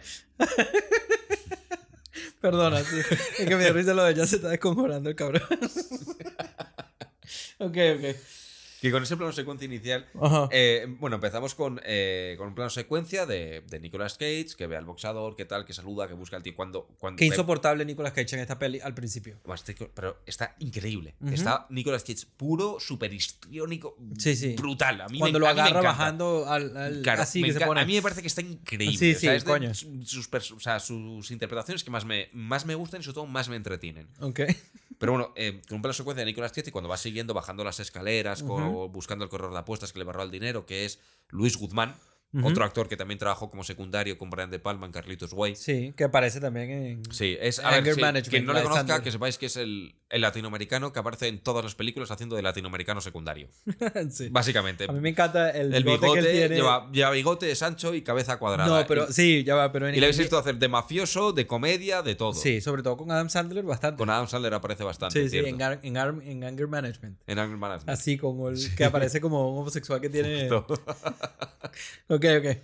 Entonces, bueno, y cuando le empiezas a ir y baja las escaleras mecánicas, es que además la altura de la posición de la cámara en la que se pone, a mí me asemeja que es como una serpiente. No sé si es una metáfora o es cosa mía o lo he sacado por el título de la película. O sea, yo sí creo que este director tiene, es capaz de intentar hacer ese tipo de vainas claro, conceptuales. porque luego hay una serie de planos secuencias a posteriori en el que todo ese suceso de la película que ha pasado con el plano secuencia inicial lo volvemos a revivir cuando Nicolas Cage le empieza a interrogar o a preguntar a gente como puede ser a- al, al boxeador, que no sé si tenía aquí apuntado el... Lo que pasa es que con- cuando, el está nombre. cuando el boxeador echa su cuento, vemos toda la historia desde el boxeador. Claro, entonces pasamos a ver el punto de vista con la cámara, con un point of view del boxeador y lo mismo, todo el suceso desde ahí. Luego lo mismo cuando se imagina o algo así con el tema del... eh, no, cuando se lo cuenta a la chica. Si no me equivoco también. Cuando se lo cuenta a la chica. Pasa un par de veces. Sí, yo no me recuerdo el de ese tercero, no me recuerdo. Justo. O, o incluso... Ah, no, del amigo. De, del personaje Kevin Dunn, de Shinies. Gary. Shinies. Sí, sí. Lo mismo, se lo cuenta. Siempre que haya un corte que pasamos de point of view a no point of Sí. view. ujú. Pero lo mismo, otra vez, con la cámara moviéndose. Y es como todo. Es verdad, sí. y claro, cuando- porque al fin y al cabo. Cuando te- sigue la pelirroja. Claro, eh, el point of view es el uso de la cámara desde el punto de vista del personaje. Sí. Y ellos te, están- te están contando todo el rato su versión de los sucesos desde su punto de vista. Correcto. sí. Entonces está utilizando la cámara en ese sentido todo el rato. Y es espectacular. Más, me parece que es un plano de secuencia muy limpio. ¿Cuál Eh, de todos? El- ¿Cuál es el que más te gusta? El principio, el primero. El del boxeador, porque no me lo espero. El de boxeador es sí. Porque el del inicio de la película muchas veces pasa cuando una película te empieza con un plano secuencia no te das, no te das cuenta Claro, hasta ya que llega estás un metido, rato. sí. Como pasa en El Renacido, por ejemplo, que Sí. empieza con un plano secuencia. Magnolia. O Magnolia, por ejemplo, no, no te das cuenta hasta que dices, hostias, O o hasta Halloween. rebobinas y empiezas, joder, eh, Sí, es, un puto plano, secuencia. sí. Eso es, Aquí, sin embargo, es de repente, pum, y encima con point of view, porque el primero no tiene point of view. Eh, no, el único que tiene es el del, el del boxeador. Justo, y es espectacular. No, mentira. No, el no, no. Gary el tiene el de- el cuando está viendo a la tipa. Justo. A la pelirroja, sí. Entonces, el. Sí, justo, pues la cámara le mira el Ujú, escote. eso tal. es, sí. Entonces, a mí el del boxeador me vuelve loco por, porque no me lo esperaba. Porque en el otro he dicho, ah, coño, menudo plano secuencia, tal, no sé qué. Pero el del boxeador me vuelve loco. Sí, pero sí me gustó eso de, de que, que estuviste viendo como si el plano secuencia o la cámara, el movimiento de la cámara estuviese intentando imitar al Como movimiento el- de una sobre todo el principio, culebra. sobre sí. todo el primero, el que sigue. El que sigue El a. que va de aquí para allá a Nicolas claro, Cage. pues. El que sigue a Nicolas Cage. Un poquito, el- porque además el, el tema de Snake Eyes es porque es la mala suerte, el- la banca gana, eh, porque son, bueno, son dos unos, es el, la puntuación más baja que puedes sacar. ¿Cómo, Eh, cómo? ¿Perdona? Lo de Snake Eyes es la banca gana. Es, ah, vale. es En el casino, pues. en el casino, justo. O sea, es como el número más bajo y el número más, más difícil de sacar, junto con el doble, eh, con el... Bueno, no, dobles, no. Bueno, no sé estadísticamente la ¿Pero en cuestión, qué pero juego? En los dados, creo, si no me equivoco. Vale, ok. O sea, más lo dice, lo dice el eh, Gary Sinise de la banca gana, ha sacado ojos de serpiente y tal. Entonces, como es un poquito en el que, si te das cuenta, en el único que no tiene point of view es el de. Es el de. El, el de, el de- de El este, de Nicolas Cage, de Nicolas el Cage, inicial, sí. que es el que más se asemeja a una serpiente que le está siguiendo con sus ojos de, se- de serpiente. Y la película acaba como que al final parece que todo va bien. Cuando le entregan el premio por haber salvado a todo a Nicolas Cage, que lo levanta, qué feliz es. Y de repente, que la cámara le sigue siguiendo, una cámara de televisión, a que de repente descubren que es corrupto y tiene que pasar entre un año y 18 meses, es decir, un año y medio, en la cárcel. Porque la cámara le sigue, los ojos de serpiente le siguen, la banca gana. La banca, veas el casino, veas el gobierno, veas la sociedad, veas la justicia, veas lo que sea. Entonces yo lo he asemejado un poquito así. Eso bien. no digo que el director lo haya hecho, estas son las conclusiones que saco, por eso también digo un poquito que me parece una película muy Hitchcock en el uso de la cámara eh, por la parte de Brian De Palma. Sí, porque, Porque usar Hitchcock, verdad, tú pues. puedes hacer eso. Tú, Hitchcock, Sí. tú puedes ver un plano de una película de Hitchcock y psicoanalizar al protagonista perfectamente. Eso es la Sí, maravilla lo, que lo tiene hicimos Hitchcock. incluso en el instituto. pues. Claro, en el Instituto del Cine fue lo que nos enseñó Ernesto analizando sí. películas de Hitchcock, con la sombra de una duda, más me acuerdo que era espectacular. Entonces yo es un poquito por entretenimiento de, de Sí. verlo lo que he sacado y aparte me, me cuadra un poco al fin y al No, cabo. pero está bien que la gente, si hay alguien que ve este, este, este episodio y no ha visto Snake Eyes o la quiere volver a ver, pues coño, si no ha pensado en eso, está bien que lo vea así, pues. Sí. O sea, me parece bien. Porque es que incluso Brian De Palma lo dice en varias entrevistas de la época. El, la, obviamente, cuando tienes tres, cuatro planos secuencia, están usados de una forma puntual, pues obviamente hay una intención narrativa detrás. Claro. O sea, lo, lo está Y intentando. aparte de ahí, sobre todo, te das cuenta cuando hay, cuando hay un buen director, un verdadero autor, un verdadero artista, que todo lo que quiera hacer, sea dónde coloca la cámara, qué óptica utiliza, qué estética, color, todo, atrezo, todo está justificado Sí. a nivel ya sea o simbólico o de apoyo narrativo o de apoyo al lenguaje o al uso de la cámara y todo. O sea, cuando una película Y por lo menos está bien claro. hecha así, pues. Exactamente, cuando está bien hecha, es, es- es- es así lo que se hace. El buen cine es como se tiene que hacer. Sí. Cuando ves lo de Simon West, es un vago que solo se tiende a, pues esto mola, vamos a ponerlo. Y en el cine, yo para mí lo más importante es, Pasa que, Que sigo, hagas sigo lo que hagas, insistiendo que es Brockheimer, pero Claro. está bien. hagas lo que hagas, tienes que preguntarte un por qué. Es decir, por- En esta peli sí. Bueno, Claro. pero además va también con la temática. con el buen ¿no? cine me refiero. Para mí siempre tiene que haber un- una respuesta a un por qué. Pero en esta, Siempre. o sea, eh, ma- no solamente a nivel esto que estamos diciendo, ¿no? Sino que además en esta peli cuadra el hecho de cómo te la presenta con un misterio que estás intentando resolver. Sabes que hay algo raro, pero no sabes qué es. Exactamente. Estás como descubriéndolo con Nicolas Cage. Exacto, sí, justo. Que lo que habíamos hablado antes fuera de cámara, sí es verdad que nos, nos decepcionó un poco al volver a verla, Sí. que se descubriese quién, quién era el malo, el, perdón, que se descubriese quién era el malo demasiado pronto. Sí, Recordábamos que era mucho más tarde. Sí. Y es verdad que entonces la película se te hace como mucho más rápida, en ese sentido. Desde pasa que mucho lo más descubre, sí. Sí, justo. Porque eh, es cierto que recordaba ese plano cuando aparecieron, o sea, cuando él lo ve en, no en el, no en el, ¿cómo se llama? En el Zeppelin, sino Ajá. cuando la, cuando la chica se lo está contando en las escaleras. Justo. Que es como un plano Sí. como si fuese desde el Zeppelin, solo que no están puestos igual. Están los cuatro como pasándose algo en una bolsa, cuadrando lo del disparo y la vaina. Cierto, sí. Coño, lo recordaba, dije, coño, ¿verdad? Mira este plano. O sea que Sí, se, se me había olvidado siente- justo con, con los dos militares, que es cuando le dice la frase de De. ¿Tienes un plan B? Sí, pero no me gusta para un, para un soldado. Justo en ese momento que es- ahí lo descubres y que llevas mm, el plano secuencia y poco más. Sí. O sea, de tiempo ha pasado muy poquito. Han pasado dos planos secuencia, pues. Claro, dos planos secuencia, pero me refiero de, de tiempo dentro de la película, desde que le han asesinado al tío, pues, ha Muy menos, poco, muy- sí. menos de una hora, no pasa Sí, nada. bueno, también quizás es que tenemos la idea de que era, que era como tipo Scream, que era el final, el final, el final. Claro, justo, y Pero que se no. averiguaba más tarde. Sí, pero, Pero, me va. gusta, me, me parece curioso, ¿eh? Me gusta que sepa desde el principio, Coño, sobre todo porque potencia mucho más eh, esa carga un poco así como de tensión, de thriller, de suspense.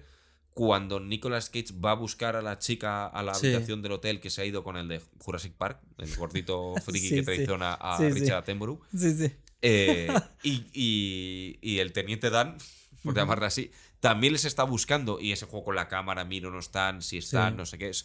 O sea, lo potencia un poquito, porque entonces, claro, si tú no sabes que ese tío es el malo, que Gary eh, Sinise Claro, es que el malo, la- tú lo, no puedes rodar esa escena porque aparte de esa manera, porque aparte ya le estás contando al espectador sin saberlo demas- demasiado evidente o incluso de manera un poco extraña para el espectador verlo así, Ujú. y aparte pierdes tensión.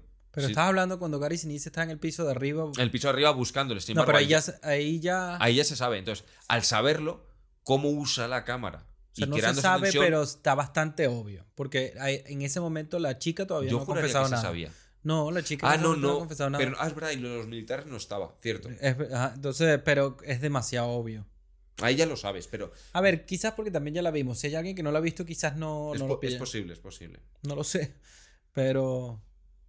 O sea, hay una cosa que. Que por cierto, en esa película, el jefe de.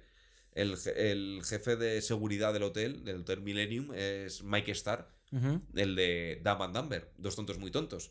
El mafiosillo que se muere comiéndose una hamburguesa picante. No sabía, no me recordaba. ¿No lo recordabas? No, no. Pero sí, el. Coño, lo de que hace Gary Sinise es que el personaje agarra y escoge espe- específicamente a Nicolas Cage porque sabe que es corrupto. pues.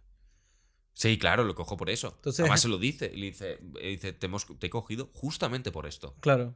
Y así que, por favor, Pero eso fue como de- el dardo final. Sí. Fue como lo que terminó de darle en todo en Y el dice, ahora te puro jodes, de- ahora sí. te jodes y ahora sí que realmente he encontrado porque es, claro, es que es lo que tú decías, yo no sé si yo creo que realmente se mete por esa parte de redención, de querer volver a ser buen policía, Sí. de averiguar por el motivo por el que se metió a eso, Pero es que le pesa. pero también tiene esa parte de, de, mira, sigo siendo Santoro, Nicky. Santoro. No. Nicky Santoro no, Nicky Santoro es Joe en, en uno de los nuestros. Este se llama no sé qué Santoro. No me recuerdo o lo que sea. Ok. Eh, sigo siendo ese Y la capullo de... ayer. ¿Eh? Y la vi ayer. La vi- sí. Eh, el- eh, sigo siendo ese capullo italoamericano macarrazo de Long Island. Sí. eh, que si me puedo llevar algo en negro, me lo llevo, pero solo por mis cojones o por mi orgullo. El bicho en la peli hace como 35 mil dólares así en cualquier vaina. Le roba 13 a este, agarra 15 Sí, sí, del tal cual, boxeador. tal cual, tal Se va cual. por ahí cobrando sí, no, plata. para, dice, más me callo si me das pasta. Está Sí, así todo el rato. Sí, sí. Pero al fin y al cabo sí que es verdad que lo que más le hace mantenerse recto cuando recibe la paliza es porque sabe que van a matar a la chica. Sí. Sí, sí. Lo cual a mí me jode, al final, ese momento de ese beso de, ah, sí, te voy a esperar cuando salgas de la cárcel, porque, joder, no me creo que te enamores tan rápido. Creo que lo estás haciendo porque has encontrado tu yo policía de Ujú. origen, de te hacer lo correcto. contigo Te mismo. has reencontrado contigo mismo. Entonces, ahí eso sí que es verdad que es- por eso me jode un poquito el final, porque me rompe un poquito ese personaje que me has estado desarrollando todo este rato. Orgulloso, cabrón, pero también con unos orígenes que tienen unos valores que al parecer aún no has olvidado, pero has necesitado pasar algo para recordarlos. Sí, bueno, pasó algo chungo para él, que era perdió la- el- su mejor amigo, pues, un amigo al que admiraba, una persona a la que seguir y, y lo traicionó además. pues. Que eso fue un poco lo rompedor y que lo hace recordar eso, puede ser. También es algo tú de lo ego correcto ahí. y ahora resulta que yo soy lo correcto. Uno de los dos se tiene que mantener firme. Sí, correcto. Y bueno, lo logra él, pero, o sea, una de las cosas de esta peli es que me recordó bastante a Teniente Corrupto en ciertas vainas de Nicolas Cage. Dije, ah, mira, aquí está, el, eh, aquí está lo Sí, mismo. puede ser una mis- puede- podría ser como el final de Teniente Corrupto cuando se vuelve a encontrar a sí mismo un poquito. Entonces, no, no, bueno, no las estaba comparando, pero estaba diciendo que si a alguien le gusta Snake Eyes, que se vea... Ten- a ver, Teniente Corrupto, pero yo recomiendo más la Por- original, la de Harvey Keitel. No, pero es que no son, no te- o sea, como que no, se, se llaman igual. Sí, ya. sí, la verdad pero que no sí. son remake, de, no, no es un remake. Eh, sí, no, Teniente Corrupto, la de Harvey Keitel y la de Nicolas Cage. No, uno se llama Teniente Corrupto, el otro ¿La se de llama Bad Teniente? Corrupto Port New Orleans. No, no, estamos hablando de Harvey Keitel, Harvey que es padre, Keitel, familia. Eso tal. es, sí. Ah, yo juraría que era. Yo siempre pensaba que era un remake. No, no es un remake. No, ni el personaje no es el mismo ni nada. No. Ah, bueno, bueno. Creo. O sea, si, si estoy equivocado, digo, pero yo creo que no se llaman ni siquiera igual. Lo podríamos mirar, pero claro, como está esta gente aquí mirando. Quizás se llaman igual, pues si hay alguien aquí en el live y Claro lo sabe, por lo favor, diga. aclare. Sí, alguien podría decirlo, la verdad. Sí, pero. Nada, pero no- nunca hay nadie. pero o sea, si es un remake, no es un remake, aunque lo sea. Porque Vale, el argumento es diferente, personajes parecidos, simplemente. la locura. La locura. Pero ni siquiera, porque Harvey Keitel tenía un toque como muy sexual que no tiene Nicolas Cage en, en la segunda. Harvey, Harvey Keitel quiero recordar que era muy putero en esa película. Demasiado. Cuando agarra en la escena esta, hay una escena horrorosa de esa peli, pues. Bueno, no horrorosa, sino bastante heavy, pues. Que es cuando él detiene como dos chicas y se hace la paja ahí como a- en- desde la ventana. es pues. verdad, cierto. Es como una vaina. Cierto, O sea, cierto, una peli, cierto. es una peli increíble, algo, algo dura A mí, por ejemplo, estéticamente no me gustó. estéticamente, coño, No. pero es setentosa, es como. Sí, pero no, boni no sé tanto esa bonita. Es como Mean Streets, me recordó sí, un poco. Sí, pero Main Street al menos juega con la luz un poquito más oscura, más, más bajita. Entonces apoya un poquito ahí la baja- el bajo O presupuesto. sea, ¿te pareció muy chunga a nivel estético? Sí, me parece mucho más. A mí Einstein me gusta más. Einstein veo una, una ópera prima, aunque no fuese el 100% no, la ópera prima de Scorsese, sí, quizás sí la importante, de los 70, o sea, me pareció muy guay. Y sin embargo, esta la vi un poquito más. Pero es que es más No, me- no veo una calidad de dirección de fotografía al nivel que veo en Mainstream, de, eh, Min- Mainstream de Malas Calles. Coño, ¿sabes incluso dentro del bajo presupuesto que podían tener las ¿Sabes la secuencia de Mean, de Mean Streets que están en, como en un bar que es burda de rojo? A mí eso sí. Bueno, pero porque son de la misma época. Quizás no por la calidad estética, sino por la época en general. Puede ser. No digo que sea mejor ni nada, eh, a nivel estético digo que me, me gusta es que no son ni comparables, son otro Claro. peo. Otro, sí. Son cosas muy distintas. A mí Mainstream sí que me, me, me Pero flipa. la de Nicolas Cage a mí me parece mucho. O sea, es que es Nicolas Cage y Herzog. O sea, es una mezcla. No, no, me la veré. explosiva. Me la veré, me la veré. O sea, me, la veré, me la volveré a ver, perdón. sí. No, la- a mí no me parece que tenga nada que ver, en verdad. pa. Son cosas muy Yo, me, distintas. yo, por ejemplo, yo me vi la de Teniente Corrupto por, por Harvey Keitel, por Sí, clásico claro. de, de ese rollo. Y esta me la vi en su día, pues porque era Nicolas Cage, pero me la veía hace mucho. Yo ni siquiera sabía que era Herzog cuando lo vi. La vi, después busqué la no, vaina y no tenía dije, idea, me "Ah". hoy fuera de cámaras cuando me lo has dicho. Sí, es que algo así me pasó. La vi, dije, coño, esta película está muy, muy de pinga. Y, ah, ok, es de Herzog. Es de joder. Que Herzog estaba además con la, con la Handicam grabando lo de las. Lo de las. Coño, lo dijiste hoy, ¿vale? Lo de las. Que no es el camaleón, sino las iguanas. Esas iguanas que aparecen ahí. El tipo bailando. Ah, sí, sí, sí, justo. Sí, ¿no? Sí, sí, Lo que habíamos leído buscando curiosidades de Nicolas Cage. Sí, es que a mí esa peli sí me gustó burda y Nicolas Cage obviamente ahí está increíble, pues. Porque genuino, es como Uncut Gems. La misma, la misma presión que me da la de Adam Sandler, Sandler, me da la de Nicolas Cage. Es que sí que es verdad que tiene ese rollito parecido y cuando quieren, quieren. sí. Uno lo hace por comodidad, el otro lo hace por pasta. Pero cuando quieren, quieren. Ya, ya, ya. Pero bueno, ¿y la, tu película favorita de Nicolas Cage? Te tienes que llevar una El- para la isla. A llevarme una para la, llevarme una para la isla. Es que te iba a decir Living Las Vegas, pero la Living Las Vegas no me la No llevo te para la- la, isla eh, ni claro. de coña, pero ni de coña me llevo Living Las Vegas. Ay, joder, pues Living mira, Las Vegas va de un alcohólico Vale. este Como- bueno, relativamente como bueno. nosotros cuando hablamos del concepto de llevarte a una isla desierta, yo creo que nos referimos de literalmente llevármela a una isla desierta. Claro, tienes que... va- va- literalmente llevármela a una isla desierta, yo creo que me llevo Family Man. Fíjate lo que te digo. Ah, no, pero ya entiendo. Porque una- estás literalmente... Estoy llevándote- literalmente en una isla desierta y no me gusta el calor y Family Man pasan navidades. Coño, yo en ese escenario me llevaría a Racing Arizona. Muy bueno. De, para la isla, pues sí, tengo que reírme un poco y... Y luego, si no. Bueno, fíjate, voy a arriesgarme. Voy a decir la película en la que Nicolas Cage interpreta a Nicolas Cage en una película sobre Nicolas Cage haciendo de Nicolas Cage. Esa no es la que te puedes llevar, ¿no? Si me voy dentro de un año y la sacan, sí. Coño, mi, mi mejor interpretación para Nicolas Cage es Adaptation. Adapt- Adaptation. Yo me quedo con, con Living Las Vegas, debo decir. Y con una pequeña reseña su pequeño papel, bueno, pequeño no, en Cotton Club. A mí me gusta mucho en Cotton Club. A mí en Rumblefish, pero esto es la misma época. Claro, pues. es que a mí Fish no aparece tanto. No, y, pero... Rumble- y como película su en la que aparezca, me quedo con Rumblefish, pero claro, tiene un papel tan pequeño que no considero que sea una película de Nicolas Cage. Está bien, sí, es no lo es, película de pues, Mickey no lo es. es una película de Matt sí, Dillon, es sí. una película de Diane Ah, Lane. iba a ser de Wrestler también, ¿Ha ido a hacer The Wrestler? pero no la hizo al final. Sí. Iba a ser Constantine, Pues Constantine no lo habría hecho mal, fíjate. No, yo también lo pensé. Fíjate, mira que Keanu Reeves me encanta y yo soy de los que defienden Constantine. A mí es una película que me encanta porque es un personaje que adoro, de, además de, una- de unos cómics maravillosos.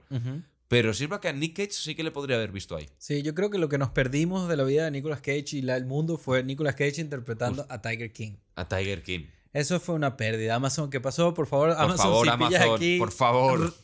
Nicolas Cage is the man. Es The Man. Al igual que el Tiger universo King. hizo bien no dejándole interpretar a, a Superman en la película que iba a decir Tim Correcto, Burton. sí. No le pega a Superman tampoco. Nada, cero, horrible. Pero sí que le pega mucho hacer de Tiger King.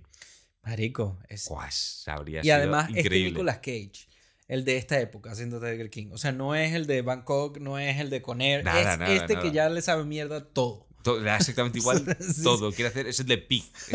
Mira, y de datos interesantes de Nicolas Cage, como lo de. Sí, porque tú te has preparado bastante a Nick Cage. No sé, eh, coño, lo disfruté mucho. Pues, Eh, eh, últimamente, además, vi que el, el móvil no se me cierra cuando lo tengo en el, en el bolsillo. Entonces puedo ir escuchando el programa de Nicolas Cage a medida que voy haciendo vainas en la ciudad. pa. Ah, mira. Entonces está, está perfecto. Pero lo de la. que tiene la, la mansión de la asesina. Cierto. de la que es asesino en serie, que es aparentemente la de Misery, ¿no? Ujú. Eso me pareció. La, bueno, el- la que interpreta Kathy. Bates en American Horror Story, un episodio Eso de eso. es, sí. El ella sí interpreta. Es- al- lo interpreta Kathy Bates, la de Misery. Sí. Eso es. Y tú habías dicho lo de. Obviamente, mucha gente ya debe saber que tiene una cabeza de tiranosaurio Rex. Justo. que tiene Bueno, habías dicho eso, que, que, eh, lo que es la casa más encantada de, de, esta- de- de América. También ¿De es América o. Estados Unidos? De Estados Unidos. La de Estados Unidos. Pero bueno, Estados Unidos es bastante grande. Sí. ya es bastante loco. Sí, demasiado loco. O sea que debe ser, debe ser ahí Justo. en el top. Luego sí que es verdad que tiene colección de cráneos de dinosaurios a mansalva. Tiene culebras también. Sí, se ha gastado unos, creo que millones de dólares en cómics. Es Sí. un loco de los cómics. Bueno, su nombre es por un personaje de Marvel. Sí. Eh, está obsesionado con interpretar a personajes de cómic y por eso hizo al motorista fantasma de Marvel. Película horrible, por cierto, las dos. Y su hijo se llama Kal-El, que es el nombre originario de Superman. O sea, Superman Sí. no se llama Clark Kent. el- su nombre de nacimiento es Kal-El, que es el que le pusieron en Krypton. Y así ha llamado a su hijo.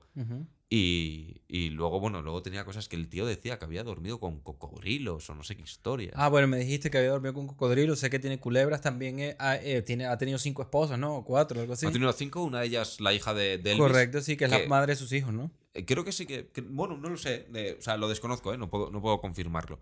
Pero sí que es verdad que, que se decía que se habían divorciado porque ella descubrió que era un tarado de Elvis. Y es verdad que es un tarado de Elvis, le flipa a Elvis. Marico, lo que descubrí hoy fue que cuando se casó con la hija de, De Elvis Elvis. Presley, tuvo que ir a una sesión de espiritismo para contactar al espíritu de Elvis Presley y pedirle la mano.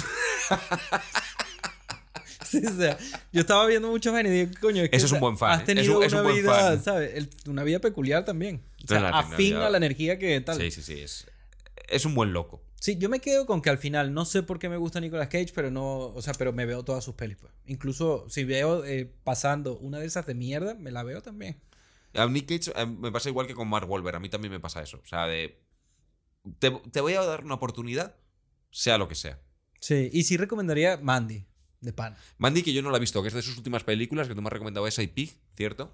Que tengo que verlas. Pig es incluso, es otra frecuencia de. Mandy, pero está intrigante, entretenida, intensa y extraña. Y extraña, ¿cierto? Sí, porque es como si, es como, es como si un chef fuese un superhéroe, mágico. Como si tuviese un superpoder extraño. Como Sohan. Sí, algo así, exacto. Pero este carajo como que es supuesta... Lo que pasa es que, spoiler alert, pues, te recuerda todo lo que, ha, todo lo que te ha cocinado. Entonces, a través de eso, logra hacer lo que hizo la rata en Ratatouille al, al crítico, que lo lleva para su...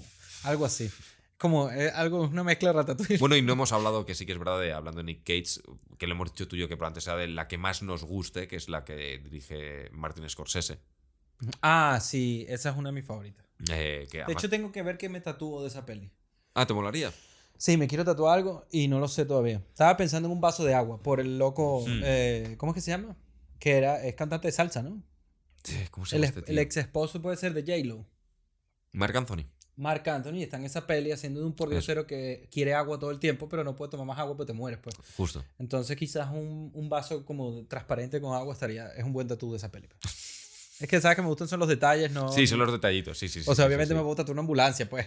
No, no, te vas a hacer una ambulancia. Bueno, se hace de conductor de ambulancia Nicolas Cage. Yo en Bringing. Out the Dead la mencioné en un, en un top 3 de pelis con voiceover.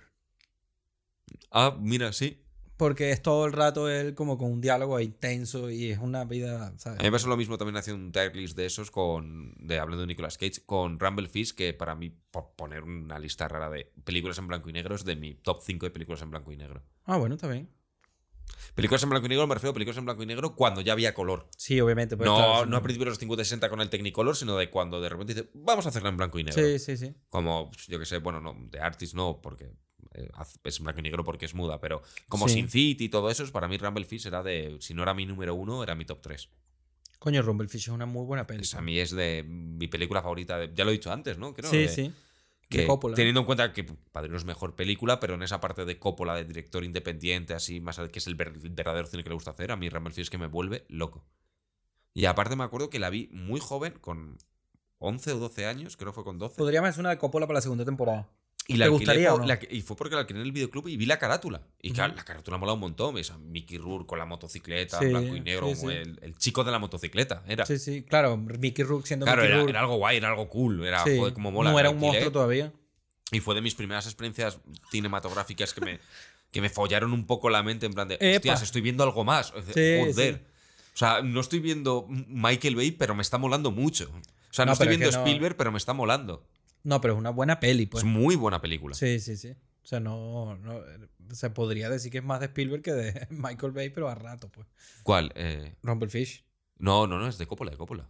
No, no, yo sé, pero dijiste que. Ah, vale, sí, sí, no, me refiero que con esa edad, con 11, 12 años, Ajá. tú te alquilas películas de entretenimiento puro duro y te da igual nada. sí, Entonces, sí, claro, exacto. en plan, pues eso, te alquilas Spielberg, te alquilas Michael Bay, Ujú. te alquilas, pues yo qué sé, Jurassic, Jurassic Park, te alquilas Los Elegidos, te, me- eh, Highlanders, en películas así. Coño, Highlander, vale, qué bola. Yo me, me, me voy a ver Highlander. Highlanders se hace, sí. yo me la vi hace relativamente poco. y Yo me vi la peli, Para mí la- envejeció bien, las ¿eh? otras, la serie también la vi de pequeño. There can only be one.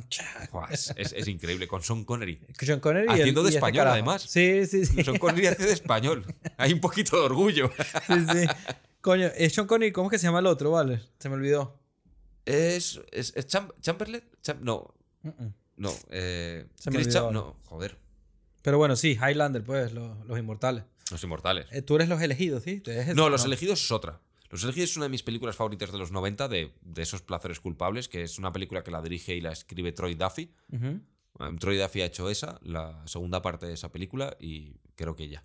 O sea, Pero no ha hecho nada más. Los elegidos. Es con. Los actores son Son Platter Fannery, que hacía de la serie de televisión del joven Indiana Jones, haciendo Indiana Jones. Y el otro es Norman Reedus, el de ahora conocido por en Walking Dead. Ah, ya, ya. Y es dos hermanos gemelos irlandeses que no se parecen en nada. Y que de repente. Esa es The Boondock Saint. De Boondock Saints, Ah, justo claro, con Willem claro. Dafoe. Sí, sí, ya, ya, ya. Que- Ah, vale. Sí, es verdad que, es que, en, que en España se llaman los elegidos, pero se llama The Boondock Saints, sí. No, no, está bien, pues, o sea, simplemente que no sabía cuál era la Y traducción. la has visto. Sí, sí, la 2 no. Nunca la vi. La dos eh, es peor, pero bueno, siguen siendo The Boondock Saints. Bueno, pero es peor porque esa película tiene algo como Ah, película yo de culto. Adoro esa Sí, película. pero es una película, es una mi- película de culto. Con mi primo Dani, esa película y yo la adoramos y, y tengo la teoría de que él y yo celebramos de hace años San los San Patricio juntos y Sí. tengo la teoría de que es solo por esa película. bueno, solo. pues es, sí. Pero ya es como tradición, en San Patricio hay que celebrarlo. Es el día de cumpleaños de mi mamá, San Patricio. Sí. Sí, así que mamá. Y Eh, coño. ¿Eres irlandesa? Sí, no, aprovecho sí para decirte una cosa. A tu papá, si llega a escuchar el podcast en Spotify y eso, gracias por escuchar. Está de pinga que pasara. Ah, por aquí, mira. Sí, claro, pues sé que mi papá los escucha también, entonces digo, Ah, coño, me parece algo de pinga, pues. Ah, genial, sí, mi padre me estaba, me, me estaba preguntando a ver cuándo lo sacamos para que, que escucharlos y demás. Pues nada, que nos vean vivo ahí en, en Twitch o en. Twitch. Alfonso, Así que nada, Andrés, gracias por venir, baby. a ti, hombre. Se acabó.